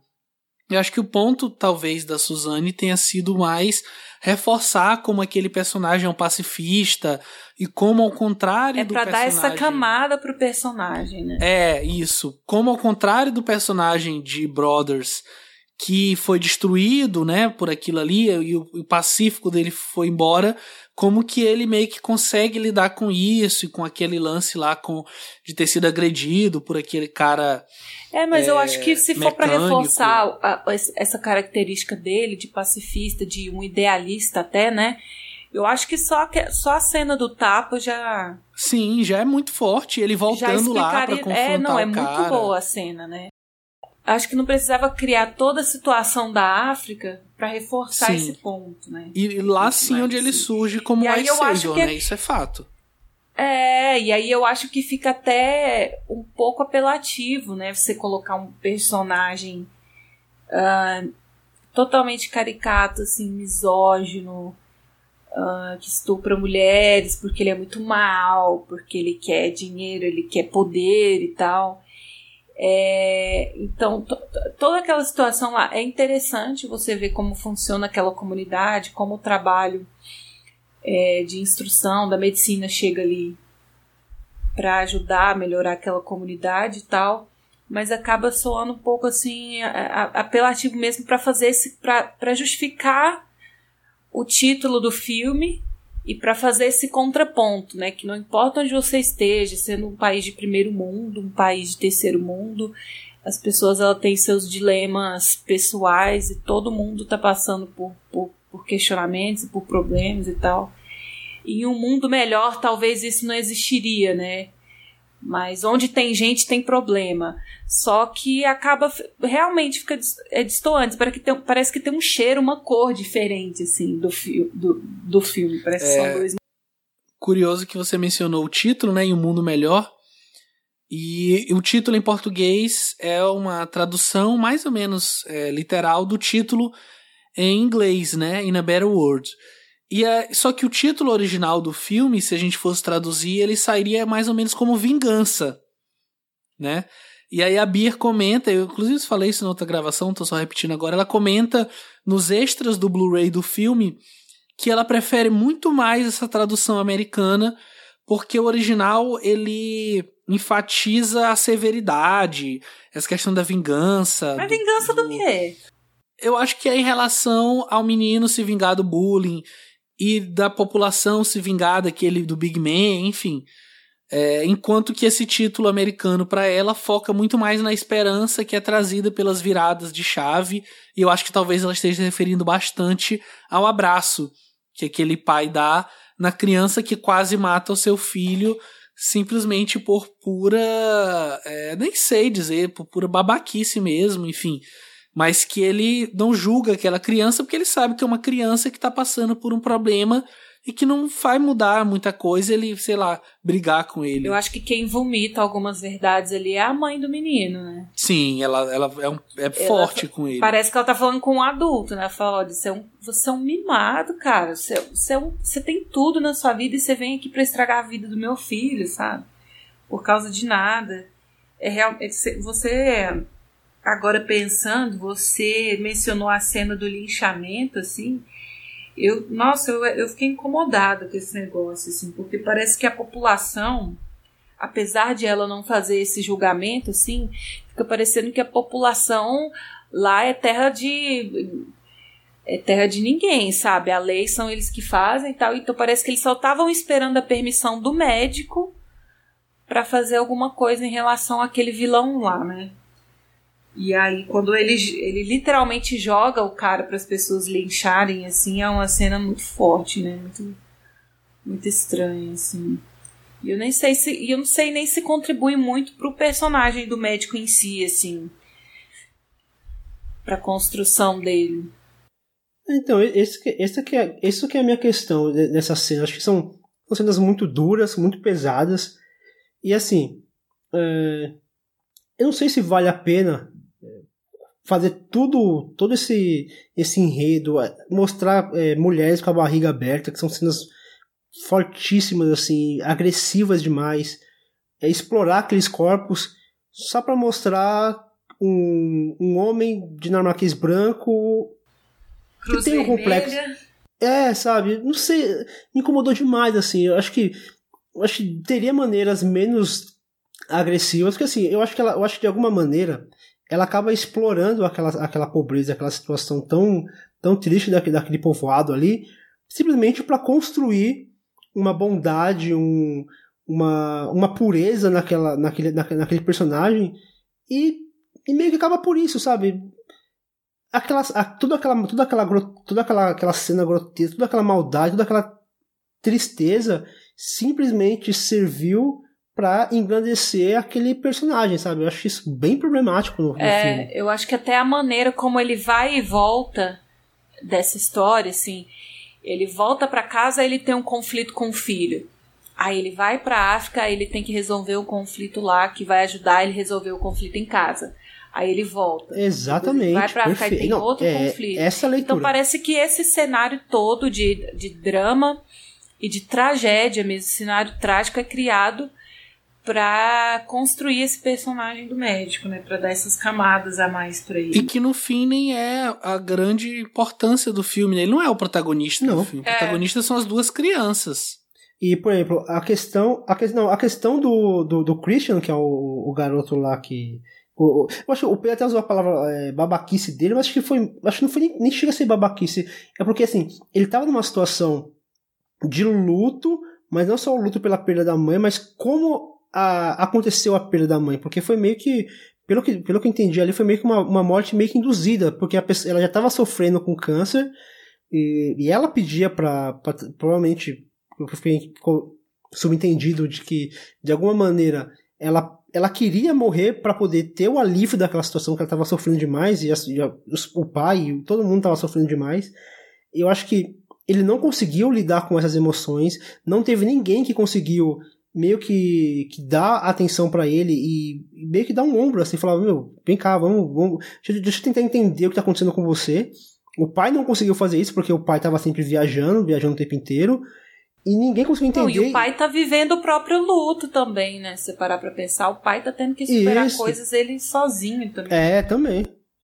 E é um luto de culpa, porque justamente não só o fato dele ter possivelmente ajudado a esposa a se matar, por mais que era uma coisa que ela desejava e que ele estava vendo que acabou sendo melhor para ela, mas fazer isso em contraponto ao filho que queria que ele movesse céus e terras para salvar a mãe, e culpa ele também. Então ele sente um luto culpado em relação ao filho, né? É muito. Assim, isso não é tão explorado, mas isso é muito forte também dentro do filme. Não, muito forte. Então eu acho, eu acho que aquele ato de violência que ele acaba cometendo é uma maneira que ele tem de expurgar toda essa, essa amálgama de sentimento que aqui em uma criança, cara. Tipo, é, um adulto já seria muito difícil de carregar essa culpa. Por uma criança é mais doloroso ainda. E não sei, cara. Eu acho que eu acho que o charme do filme tá todo nisso. E quando o filme ele vai para outros lados, eu acho que é aí que ele se perde. Mas se o filme fosse um pouco fo- fosse mais focado na dinâmica entre aqueles dois garotos, pra mim seria justificaria esse filme ter recebido o Oscar de melhor filme estrangeiro. Fácil. É, e falando nisso, e mais uma vez repetindo uma fala, né? Tava justamente aguardando a, a deixa, é que uma prova de que o cinema da Suzane é um cinema acessível e um cinema universal é o fato dela ter ganhado com Em o Mundo Melhor o Oscar de filme estrangeiro, competindo com grandes nomes do cinema. É, ela ganhou do Rashid Bouchareb, que com Fora da Lei, que é um filme argelino, ganhou do Denis Villeneuve com Incêndios, ganhou do Yorgos Lanthimos com Dogtooth e ganhou do Inarritu que estava concorrendo com Beautiful. Então, olha os caras que ela estava concorrendo e olha a força que ela tem, não só é, sendo uma cineasta mulher, mas também tratando sobre um tema que, a partir do que é a temática desses outros filmes, é uma coisa teoricamente mais simples, né? Que seria um drama, algo mais até novelesco, como a gente ressaltou, né? Acho que meio que essa vitória respalda esse fato do cinema dela ser um cinema acessível universal é, e que atrai o público, né? Mas acho que a gente pode então passar para o nosso último filme da pauta, que é a grande vitrine da Suzanne Bier, apesar de que Eu acho que todos nós concordamos, não é o melhor filme dela, mas é o maior em termos de produção, em termos de audiência, né? Pelo menos pelos números que a Netflix liberou, não tem como a gente confirmar isso, mas a gente vai falar de Bird Box, ou Caixa de Pássaros, de 2018.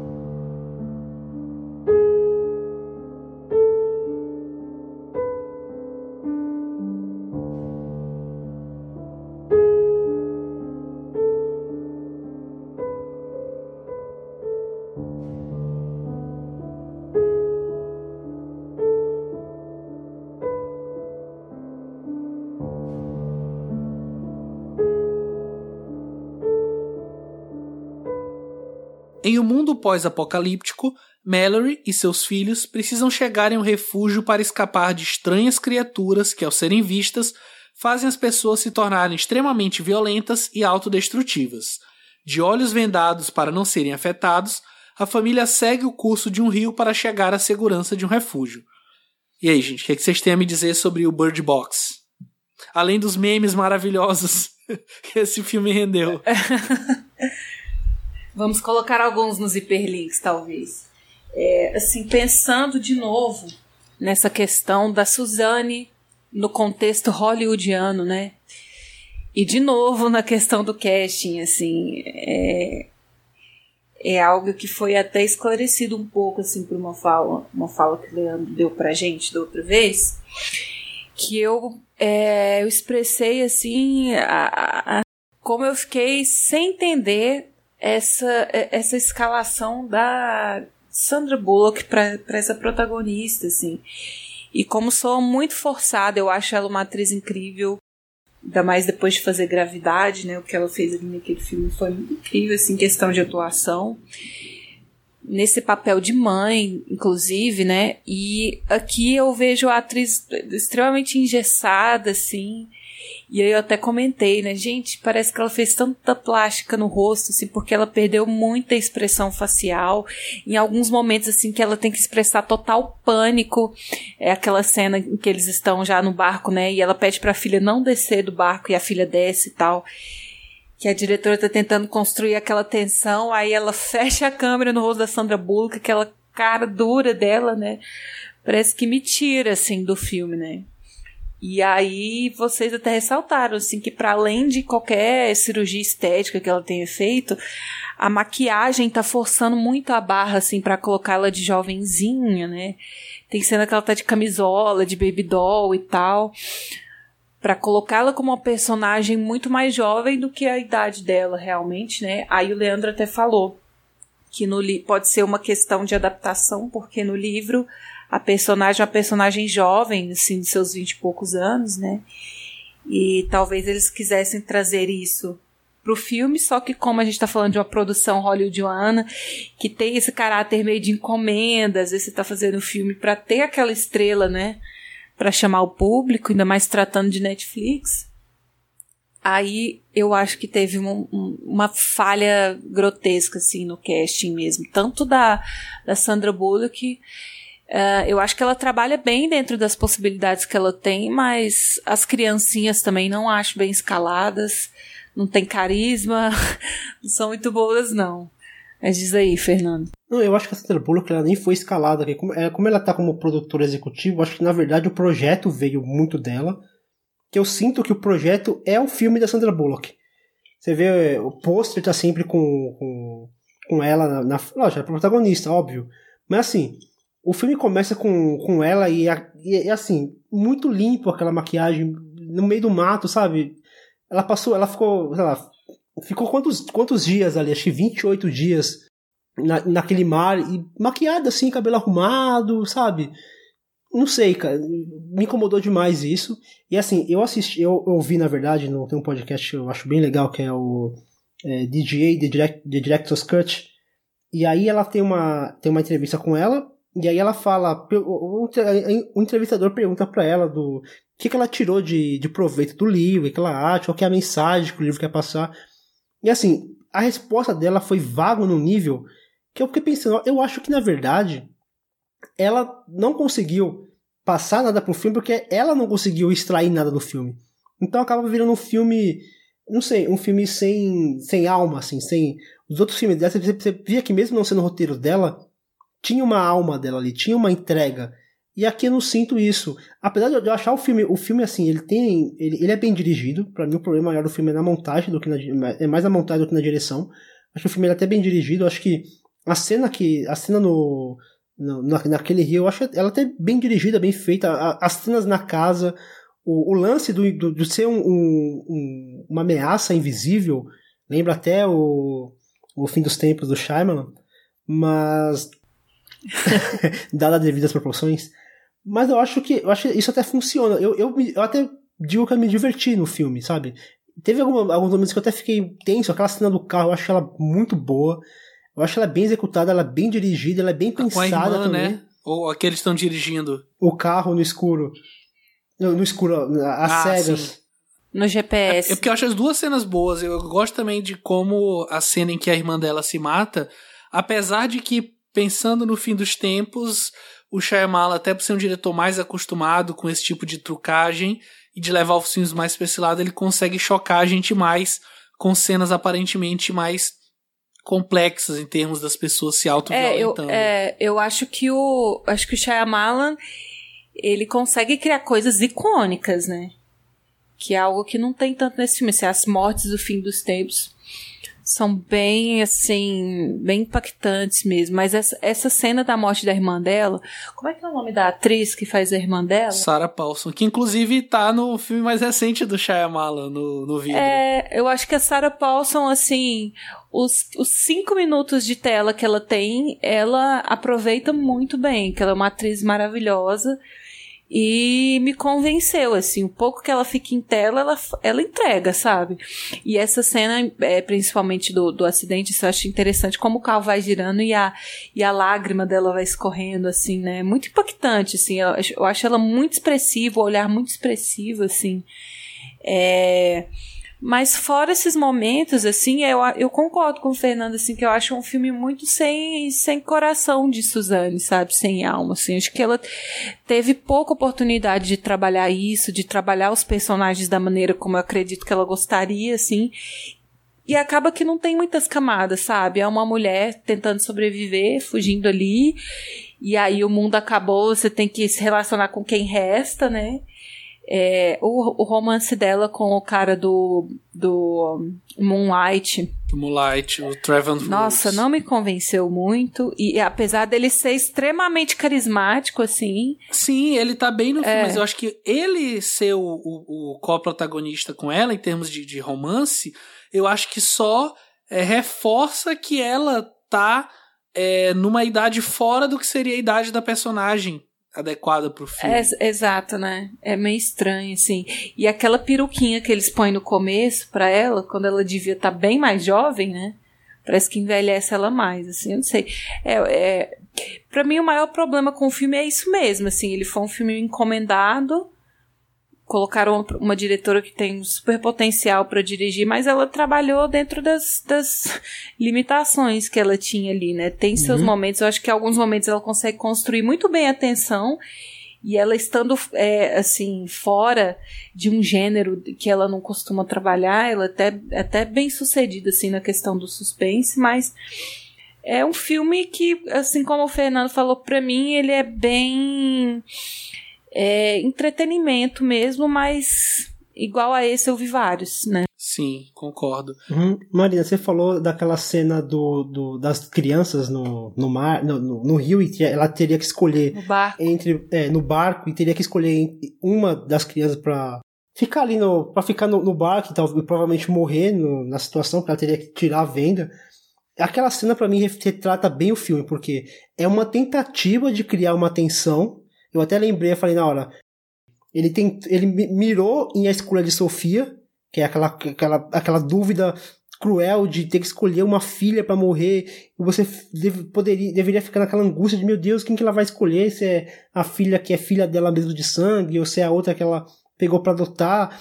Só que no final não dá atenção nenhuma, a cena acaba e você percebe, você do início já percebe que ninguém vai, que ela jamais vai sacrificar qualquer uma delas é uma tentativa de criar um elemento de tensão, um elemento de suspense, um elemento que fosse te grudar na cadeira. Só que na verdade acaba se tornando tipo, mais uma cena qualquer, sem importância alguma, porque desde o início você sabia que não ia dar em nada. Não, e eu, e eu tava esperando algo mais piegas ainda. Eu achei que no final ela ia se sacrificar por eles, né? Ela ia olhar e tal. Ainda bem que não foi, assim.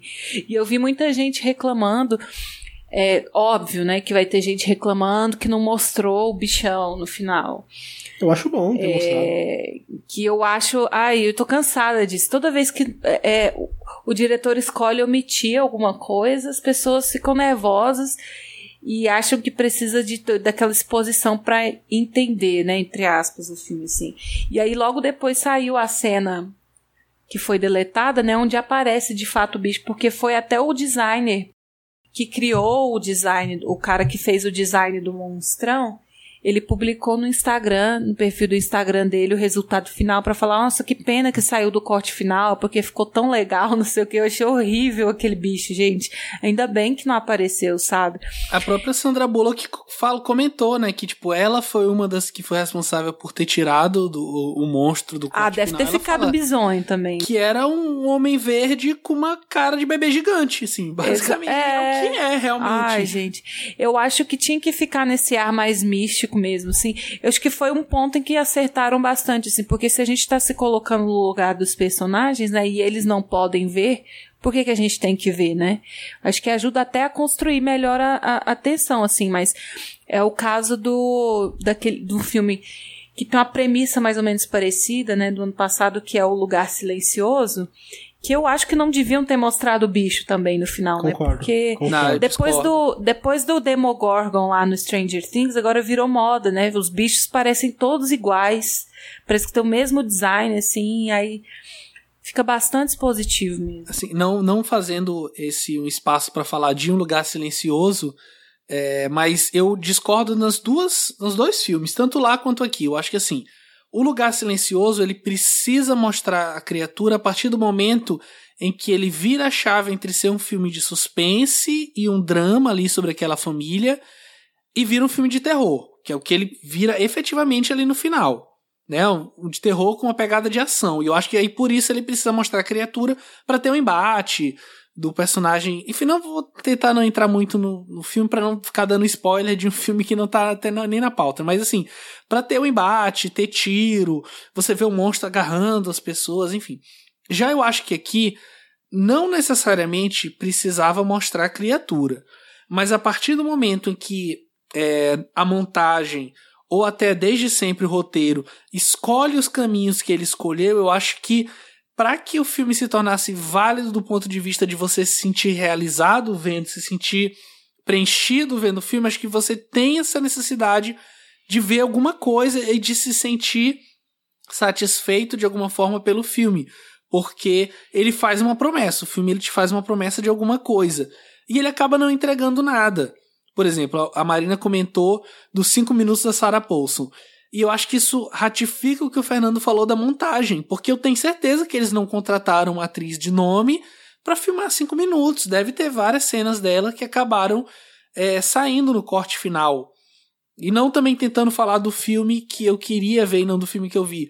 Mas eu acho que tem vários pequenos filmes que acabam nunca conseguindo se concretizar. O Leandro mencionou uma coisa que eu acho super válida, que, que vale repetir agora, é que o drama na casa é Suzane Bier pura. Aquelas pessoas que não se conhecem, cada uma é meio que um arquétipo e cada uma tem os seus segredos e precisa ser confrontado de alguma E até forma. na direção lembra acho que muito. Aquele cara canastrão lá na O cozinha. John o Malkovich, nome? inclusive um, um beijo É. pro Leandro que odiou o John Malkovich nesse filme e eu adorei. É, eu- eu- eu- eu- que acho que ele tá não gostei muito, full não. John Malkovich, assim, ele tá loucaço. Eu acho que pro personagem tinha que ser bem assim. Esse canastrão mesmo. Eu super veria um diário de motocicleta com a Sandra Bullock e o John Malkovich, assim, nesse filme. Dois- o filme que o Pedro quer ver. Não, o Pedro, Pedro tá mudando totalmente o filme. É, é, voltando a falar do, do filme que a gente viu, eu concordo com o que vocês falaram, assim, eu não, não tô defendendo o filme, eu, eu também gosto tão pouco quanto vocês. Eu não chego a desgostar porque eu acho que é só mais um filme. É um ok, entretenimento assim. raso. É, exato, é um entretenimento raso. Que no fim é isso. Eu acho que também não cabe a gente esperar mais do que isso, sendo o público médio E aí isso é, obviamente, é meio babaca falar que existe um público médio, ou falar babaca. que existe uma característica que define o público médio, mas eu acho que boa parte dessas milhares, aliás, milhões de pessoas que viram o filme é, no mundo todo, segundo que a Netflix divulgou, foram ver o filme pensando, ah, é um filme da Suzane Bier, eu vou ver. Eu acho que a maioria chegou. É um filme de suspense barra terror com a Sandra Bullock. E aí eu acho que a Suzane tá ali como uma diretora contratada, assim como podia ser qualquer outra. Ou qualquer outro também. Né? Eu acho que ela nunca consegue so- se sobressair dentro desse filme. Ela tenta, ela se esforça, mas ela não é uma diretora de ação. E acima de tudo, é, o que ela já fez até então não casa com a história que o filme tem pra contar, né? Mas acho que o problema do filme, Pedro, eu acho que nem, nem a direção dela na questão de ação. Porque eu acho as cenas que, por exemplo, tem aquela a cena que, que rola ali um, um tiroteio, que até o rapaz ele é, ele é baleado. Não acho, não acho mal, mal dirigido, não. Eu acho até funciona bem. As cenas de daquelas, daquelas senhorinhas que ela, que ela se suicida, eu acho que a cena é pesadíssima. Eu acho bem dirigida, ela, ela ali batendo a cabeça no, no vidro, sabe? Eu acho, eu acho nesse sentido, a cena do carro é um exemplo disso. Eu acho que ela conseguiu colocar ali um, uma cena agitada, uma cena dentro de um carro, criou uma tensão, funcionou. Eu acho que um dos problemas do filme que fazem com que ele não consiga atingir a tensão que ele, com que ele se propõe a fazer, tá na montagem, cara. Porque o filme ele começa ali com aquela. naquela cabana. não, eles no rio, no barco no rio, e aí fugindo, legal. Aí vai, volta pro passado. E aí cria ali uma tensão, bem, começa a desenvolver, começa a mostrar o que, o que levou aque- àquela, aquele ponto. Aí depois ele volta pro, pro, na- pro barco e aí fica repetindo ele no- ela no barco, tentando enxergar e não conseguindo, desviando. Aí entra numa cabana, aí tenta encontrar alimento, aí depois volta pra, pra casa. Então eh, acaba dissipando muita atenção em, em, em qualquer uma das duas situações. E não tem rima nenhuma, né? Tipo, a gente espera que Nenhuma. pelo fato de terem dois tempos que estão convergindo, vai ter uma rima. E eu acho que meio que a, a maior rima que era pra surgir era primeiro o fato de realmente uma das crianças ser filha dela e o segundo é qual era, né? Mas não tem suspense nenhum, porque Nenhum. inclusive eu acho que talvez o fato dela não escolher por nenhuma das crianças acaba enfraquecendo isso, né? Porque ela, como uma pessoa que não quer ser mãe, mas ela acabou tendo um filho e ela tá cuidando de um filho que ela não queria e cuidando de um filho de uma outra pessoa. Eu acho que talvez se ela tivesse realmente chegado, não, você vai olhar porque o meu filho é essa outra pessoa. Eu não queria cuidar de nenhum de vocês dois, mas você vai olhar. Porque, sei lá, eu acho que no final, quando ela encontra de uma forma bem. muito conveniente, quando ela encontra a, a obstetra dela, e aí ela fala, ah, são meus filhos, e resolve dar nome pra eles, eu acho que o filme ele meio que quer te empurrar pra uma catarse, pra um momento de, nossa, como chegamos nesse ponto, mas não é construído isso ao longo da obra, infelizmente. Alguém quer falar um ponto positivo do filme? É, é, é- é- é complicado, é complicado, porque a gente, a gente, a gente eu acho eu acho legal é, a, a Suzane participar de um projeto de, um projeto desse, eu acho que abre muitas portas. Ela vai ter condições agora de até conseguir um projeto maior e mais autoral. Ao mesmo tempo, é triste você ver que tem pouco da Suzane Beer ali no filme. Eu acho que a única, única coisa, o único, único momento que a gente vê Suzane Beer é exatamente o que o Pedro falou, é na casa, mas é, não, é, não é nem metade do filme. Cara, eu tenho, e eu tenho a impressão de que ela trabalha melhor com orçamentos menores, sabe? Sim, sim. Uma proposta mais mais criativa. É, acho que assim. ela. O, o, o que mais talvez ela faça em termos de, de gastar assim, de produção é usar vários cenários, mas assim, em termos de efeito, quase não tem, não tem grandes truques, né? Ela faz realmente filmes concisos em termos financeiros mesmo. É, não sei, porque assim, eu não assisti a série. A série. Como que é o nome da série, Pedro? É, o Gerente da Noite. Eu tô com ela pra assistir, mas também não assisti porque, né? Ah, é, é complicado. o tempo, o tempo. Nada o contra a série, gente. Até tem amigos que são, mas. tempo é curto. Eu tenho amigos que assistem. É, mas assim, a série, a série, ela, ela acho que chegou a ser premiada a série. Então eu imagino que o problema não chega, não chega a ser. é, e é uma, é uma série de ação, né? Investigação, policial, ação. Não assisti, mas o, o- pelo que eu ouvi é uma série premiada, que ela se deu muito bem. Então talvez acho que nem fosse esse o caso. Acho que foi muito, acho que foi uma, um projeto muito pessoal da Sandra Bullock. é, uma encomenda da Netflix para fazer algo acessível. E legal, legal que, que acho que deu, deu uma audiência bacana, o pessoal gostou. Eu acho que isso, de alguma maneira, é, abre portas para a Suzane fazer outros trabalhos e, e não sei se voltar para Dinamarca para fazer filme lá ou continuar nos Estados Unidos, o que para mim não faz diferença desde que ela faça filmes onde ela consiga colocar aquilo que ela já vinha colocando nos, seus filmes, nos filmes anteriores, para mim não tem problema onde ela vai fazer esse filme. Desde que ela consiga colocar aquilo que, que ela ficou famosa, que é os elementos dramáticos, emocionantes, é, abraçar o melodrama sem medo, sabe? Tem, tem aquela, aquela aquele cineasta que coloca. Abraça ali mais ou menos, sabe? Não, não, ela abraça mesmo, ela faz o melodrama, mas ela faz de maneira muito consciente e funciona muito bem. Sem apelação, sem aquela, aquela coisa apelativa de trilha sonora para elevar, elevar a emoção. Não, ela faz na, na câmera ali. Ela faz com a câmera no olho do, do, do ator ou da atriz e no roteiro e no, no, nos diálogos e dessa maneira que ela trabalha. Se ela conseguir fazer isso em Hollywood ou, em, ou na Dinamarca, para mim tanto faz. Mas acho que esse filme vai possibilitar com que ela, ela consiga fazer mais filmes, porque acho que um dos grandes problemas de a gente sempre fala de diretoras é que faz um filme hoje, depois faz um filme daqui a 10 anos, porque não consegue, não consegue verba, não consegue projeto, não lhe oferece projeto, precisa ser um projeto pessoal, então precisa angariar fundos e dinheiro. E, e realmente é uma indústria, cara, então precisa de, de dinheiro para isso.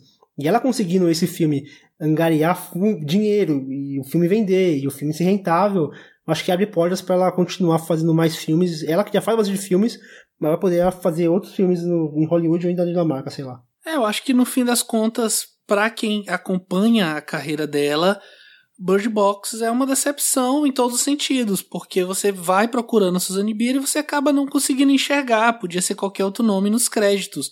E o problema do filme não é a direção, como você mencionou bem. bem eu acho que tá entre o roteiro e a montagem o problema do filme. Em algum lugar entre o filme que foi pensado e o filme que foi finalizado, eu acho que tem um problema aí, não nunca na direção. Eu acho que ela, apesar de não ser uma diretora de ação, é, eu também não, não quis dizer que ela não soube filmar, porque as cenas estão, estão boas sim.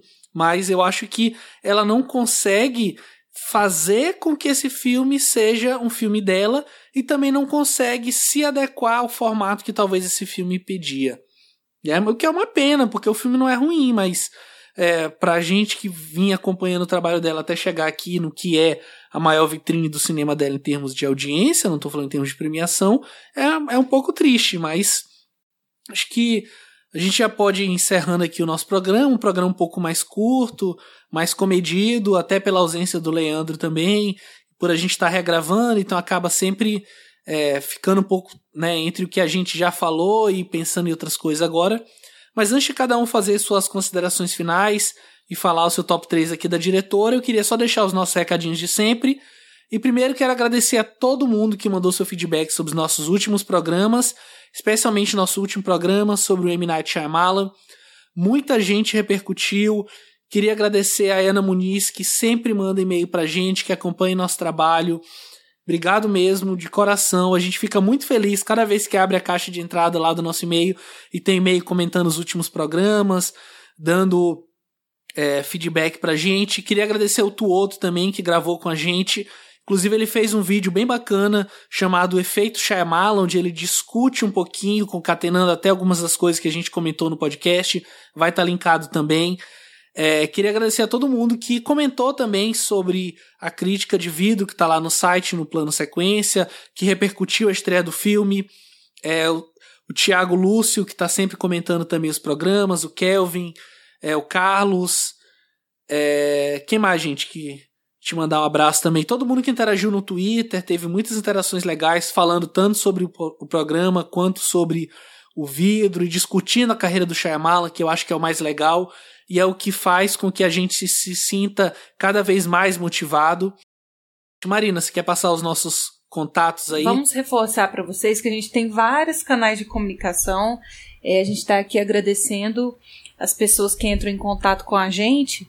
E se você tem alguma coisa para adicionar a discussão aqui dos programas, se vocês, que, vocês querem dar é, dicas de pauta para a gente fazer programa. A gente está aberto aí a negociar com vocês. A gente já deu uma, já recebeu sugestões ótimas lá no Instagram. Então, você pode sempre contactar a gente pelo nosso e-mail se você quiser fazer um textão, colocar um, um livro lá pra gente. É, o nosso e-mail é contato@plano-sequência.com. A gente tem o Twitter, que a gente está sempre por lá. A gente está sempre acompanhando o que vocês falam, que é o arroba planoseccast. Tem também o nosso Instagram, arroba planoseccast. E é isso, gente. Então nós temos os nossos perfis individuais que vocês podem estar tá, é, em contato com a gente sempre, lá no Telegram também. Mas não deixem de falar com a gente, não. A gente está aberto para receber as sugestões e continuar a discussão com vocês depois que o programa acaba. Perfeito. E se você ouve a gente e quer nos ajudar a atingir um público ainda maior, além de comentar, mandar e-mail, enfim, mandar um tweet, de repente considere avaliar o nosso podcast no iTunes ou então no seu agregador de podcasts para que a gente possa ter um pouco mais de visibilidade. Então agora, já partindo para nossa parte final, eu queria começar pedindo para o Fernando fazer suas considerações finais e deixar aqui o seu top 3 dos filmes da Suzane que a gente comentou hoje. Vai lá, Fernando. Primeiro agradecer a oportunidade de estarmos aqui discutindo uma diretora que tem uma, uma paixão. É, é, todo, a gente sempre imagina que o diretor, ou o cineasta, ou seja lá o que for, faça um filme com paixão. Mas eu, eu, gosto de como, de como a Suzane ela coloca emoção assim no, nos seus personagens, como ela trata com carinho cada um dos personagens, como ela, ela trata com, com cuidado mesmo cada um dos detalhes do, dos personagens que ela, que ela cria e que ela desenvolve em seus filmes. E uma diretora que nasceu ali na, no Dogma 95, eu acho que é um, um movimento, um manifesto que eu gosto bastante e que acho que as pessoas deviam conhecer um pouco mais e entender a proposta do dogma mesmo, né? Não ficar, não achar que, que, que o dogma ingessa arte ou alguma coisa do tipo, mas se, entender o, o porquê que foi criado esse movimento e como a Suzane se encaixa. Eu acho que é, come, começar o, o, Dogma pela Suzane, acho que é, que é uma maneira assim de você pegar um, um cinema que é, que é até um pouco mais palatável, mas não, não, não por isso é raso, mas que é um cinema que, que conversa muito bem com, com diversos públicos. E, de, e falar da Suzane aqui no plano sequência para mim foi, foi algo assim muito prazeroso a gente já queria já vinha tentando falar dessa diretora já faz um, um tempo e teve esse problema da, de perder o arquivo, mas a gente não desiste, sabe? E acho que isso fortalece mais o nosso trabalho. E vou a partir aqui pro meu top 3. Em terceiro lugar, eu coloco em O Mundo Melhor, que apesar de eu ter um problema muito, muito grande assim com, com esse arco na África, eu acho que, tirando isso, eu acho que é um filme belíssimo, principalmente na questão de, de como ele retrata aquelas duas crianças e como, ele, como ela fala muito bem sobre aquela, aquela mágoa curtida, sabe? Aquela, aquela dor que você não consegue botar para fora. E aí, muitas vezes, você acaba, acaba colocando da maneira correta, porque você não teve a orientação. E aí é uma coisa que eu sempre falo, que as pessoas precisam entender que, que procurar uma ajuda clínica é necessário porque você precisa de uma orientação para botar para fora sentimentos que, que, mal, que, que machucam mesmo, né? E quando você não, não tenta fazer por conta própria, muitas vezes acaba você acaba expurgando da maneira, da maneira correta e acaba prejudicando outras pessoas. E esse filme ele conversa muito sobre isso também. E em segundo lugar, eu coloco Brothers. Eu acho que é um filme bem, bem redondo, assim, né? Bem, bem chuto. Eu acho que fala, fala bastante sobre essa relação de irmãos, mas também relação de amigos, de, de perdas, de como como muitas vezes a situação ela foge do nosso controle, por mais que nós achemos que estamos preparados para algumas situações, muitas vezes somos pegos meio que de surpresa ou uma situação ela, é, ela foge do nosso controle. A gente precisa entender que muitas vezes não está no nosso controle, que muitas vezes não estamos preparados para aquilo, nós precisamos lidar com, com esses acontecimentos, mas é um filme que, que tem atuações assim muito certeiras, e é um filme que, que me encanta bastante. Em primeiro lugar, eu coloco o primeiro filme que a gente comentou, que é o Corações Livres, que é a incursão dela no Dogma é, é um filme duro, é um filme pesado, no sentido visual até.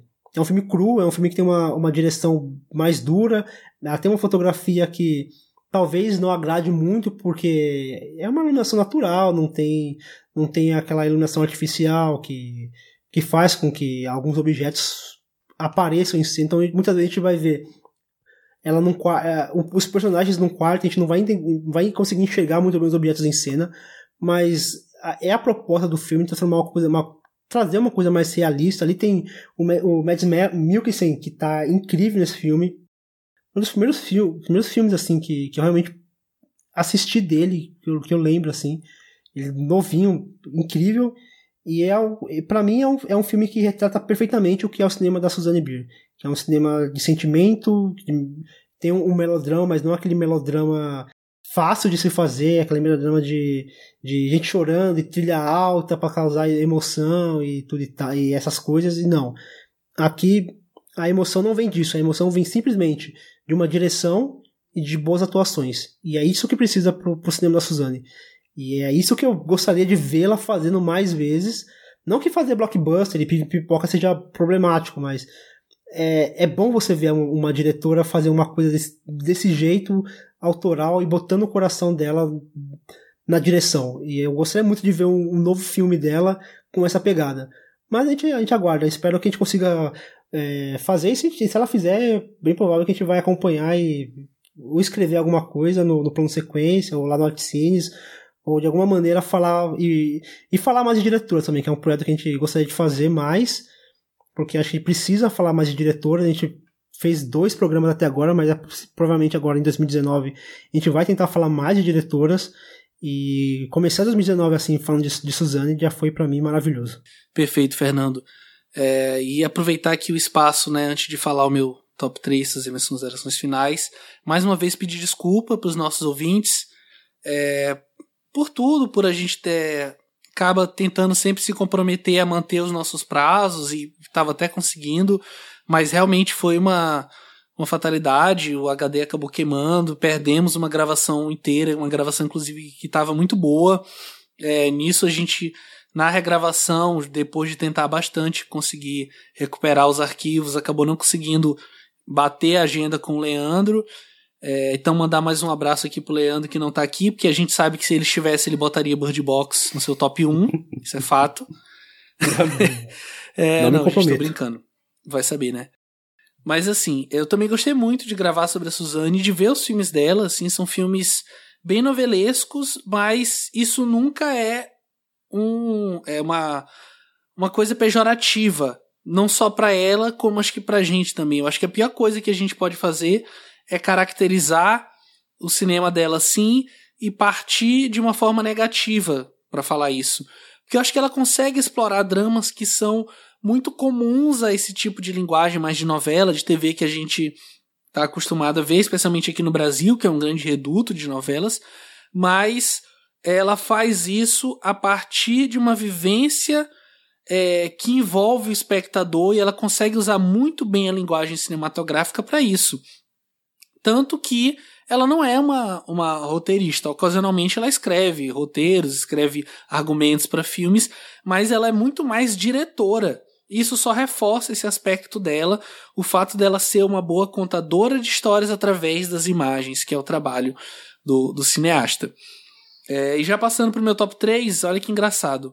O filme que seria o meu primeiro lugar já na gravação anterior eu tinha colocado ele em segundo por conta do que a gente conversou e hoje eu vou colocar ele em terceiro. Então, meio que pelo clima do que a gente conversou aqui e sendo coerente até com as coisas que a gente falou, eu vou colocar em terceiro lugar em Um Mundo Melhor. É o filme mais aclamado dela, né? Ganhou Oscar, enfim. É, e é um filme muito bonito. Eu gosto muito da relação entre aqueles dois personagens infantis, né, personagens é, que são interpretados de uma forma muito boa. Eu acho que tem muita mão da Suzane aí em conseguir extrair daqueles atores é, a carga dramática que ela precisava para construir a sua narrativa. Em segundo lugar, eu vou colocar Brothers. Eu acho que ele me perde um pouquinho em alguns momentos, mas ele ainda assim consegue ser um bom filme. Eu acho que a estética que ela traz, aquela câmera que funciona quase como um olho mágico por onde a gente acompanha aquela jornada sem nunca se aproximar o suficiente, mas ao mesmo tempo envolto ali naquela história. Em primeiro lugar, eu vou concordar com o Fernando, Corações Livres. Eu não sou grande fã do Dogma 95, eu acho que, como todo movimento, ele tem seus méritos, mas eu acho que, por mais que ele gere essa questão que a Marina mencionou e que o Leandro também falou quando a gente comentou da outra vez, é, de você tentar burlar essa, essas impossibilidades com criatividade, mesmo assim eu acho que é, talvez o movimento ele seja um pouco engessado demais dentro da sua proposta. Mas eu acho que a Suzane consegue entender a essência do movimento e consegue transgredi-lo da forma certa. Não que exista isso de forma certa ou forma errada, mas para o filme que ela queria fazer, eu acho que as concessões que ela faz dentro do movimento são é, incisivas, são muito, são diretas ao ponto, e tanto é que foram é, feitas de forma positiva para a narrativa, que mesmo assim, com essas mudanças, com exceção de filmagens com filtro e com efeitos, enfim, uma outra coisinha aqui e ali, mesmo assim, o filme recebeu o certificado Dogma porque os seus próprios criadores entenderam que ele segue a lógica por trás da ideia de como foi pensado. Então, fica assim o meu top 3. Em Um Mundo Melhor, Brothers e Corações Livres. E você, Marina, quais suas considerações finais e seu top 3 da diretora? É, eu também quero expressar assim. Ai, da outra vez ninguém ficou no mudo. Dessa vez foi no finzinho. ah, não posso deixar, né? De cumprir com, a, com o nosso dogma aqui. Mas vamos lá. Eu quero expressar assim também a minha felicidade, né, de estar tá falando da Suzane, por ser mulher e por ser um, uma ótima diretora, independente do gênero, assim, é, dela. É uma obra muito bonita, assim, a proposta dela mesmo de trazer isso do otimismo, de um final uh, minimamente feliz, assim, para as histórias, né? E a gente acreditar que por mais que as dificuldades venham, existe uma solução pacífica para as coisas, né? É, e acreditar no ser humano da maneira como ela acredita, sem julgamentos, eu acho uh, primordial. Esse cinema tem que existir também, né? Assim como a gente falou do cinema de entretenimento que tem seu valor, tem o seu lugar, acho que o cinema que ela faz é muito muito necessário, ainda mais no mundo que a gente está vivendo, assim. E a maneira como ela retrata as, as personagens femininas é, de um respeito, é, sem julgamentos, assim, ela não faz diferença entre o homem e a mulher nas histórias dela, né? Apesar de que todas as personagens femininas que eu me recordo assim, nos filmes dela são mulheres muito fortes, até mais fortes do que os homens, é, muito determinadas, com opinião, com ética. É, e ela tem mesmo essa sensibilidade assim para lidar com esses personagens pior, por pior que sejam as atitudes que eles tomam, né? É, dito isso, o meu terceiro lugar fica também com Em um Mundo Melhor. É, apesar de toda, todas as coisas que a gente criticou no filme, eu entendo, eu consigo enxergar porque esse filme foi indicado e até mesmo ganhou assim o Oscar. É um filme que tem uma mensagem muito bonita, ele é muito é, ele tem seus, seus pontos altos assim na direção da Suzane, uma fotografia belíssima, trilha sonora belíssima também, é, e uma temática muito rica, assim, personagens muito ricos. E a maneira como ela conduz a história junto com o roteirista é, consegue ainda ter suas surpresas, suas reviravoltas uh, e terminar de uma maneira muito bonita a história. Uh, no segundo lugar, eu vou colocar Corações Livres, né? Eu acho que de todos os filmes, assim, é engraçado porque é um dos primeiros dela, da, da carreira dela, mas é um dos filmes onde eu sinto uh, a maior, a, o maior controle e segurança dela dentro da, da proposta e daquilo que ela está fazendo, assim. Se no Bird Box, o filme mais recente, eu vejo essa falta de controle é, e até mesmo pouco espaço para ela brilhar da maneira como ela sabe. Nesse, nesse Corações Livres eu vejo muito ela muito decidida assim, muito confiante do que ela quer fazer. E é melodramático, mas é lindo, é muito honesto, muito sincero, assim, é lição de vida esse filme. Muito incrível. Uh, mas o filme que me pegou, assim, no coração foi Brothers, né, que eu coloco no primeiro lugar. Eu acho muito especial a dinâmica entre os irmãos e a maneira como quando você é colocado à prova, né? Como a sua essência realmente emerge, assim, como a gente conhece muito pouco de nós mesmos e dos outros, né? E esses momentos de dificuldade que trazem, que, que revelam quem a gente é, assim. E como a gente lida com isso, não sei. Né? Tem várias maneiras de lidar com isso, assim, mas é um filme, como o Fernando falou, assim, para mim ele é muito redondinho. Ah, o texto, a direção da Suzane, a decupagem, até mesmo a fotografia, assim, quase naturalista, né? Pouca intervenção ali. É, a metáfora que ela usa da cozinha, assim, tudo agrega muito ao filme para mim, dá um recheio muito gostoso assim para esse filme. Então, é, meu primeiro lugar é o Brothers. E aí, se o, se o Leandro colocasse o Bird Box nesse top 3, ele perdeu a chance não vindo gravar hoje, né? então é isso. então é isso, gente. Fica assim o nosso top 3. Obrigado pela companhia. Valeu demais, Fernando. Valeu, Pedro. Valeu, Marina. Um beijo enorme pro Leandro. E foi um prazer falarmos de Suzanne Beard e que vem aos próximos. É, isso aí. Valeu, ah, Marina. A diretora não demore tanto, né?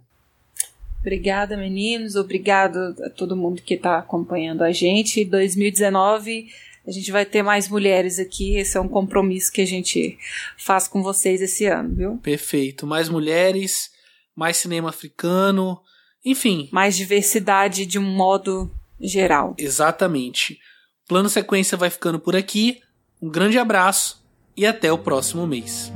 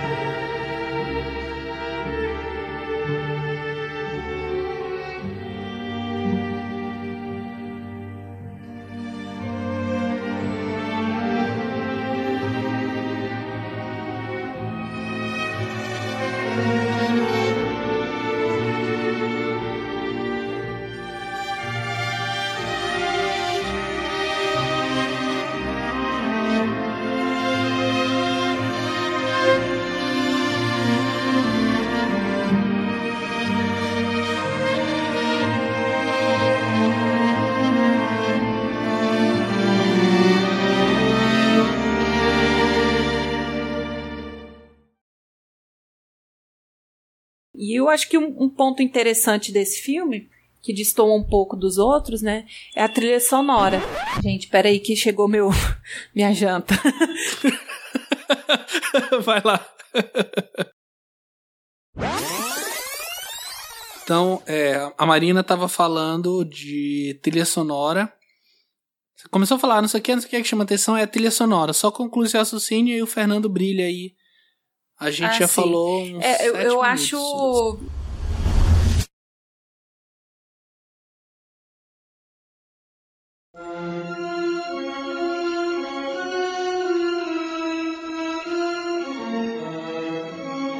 Ah, e atenção!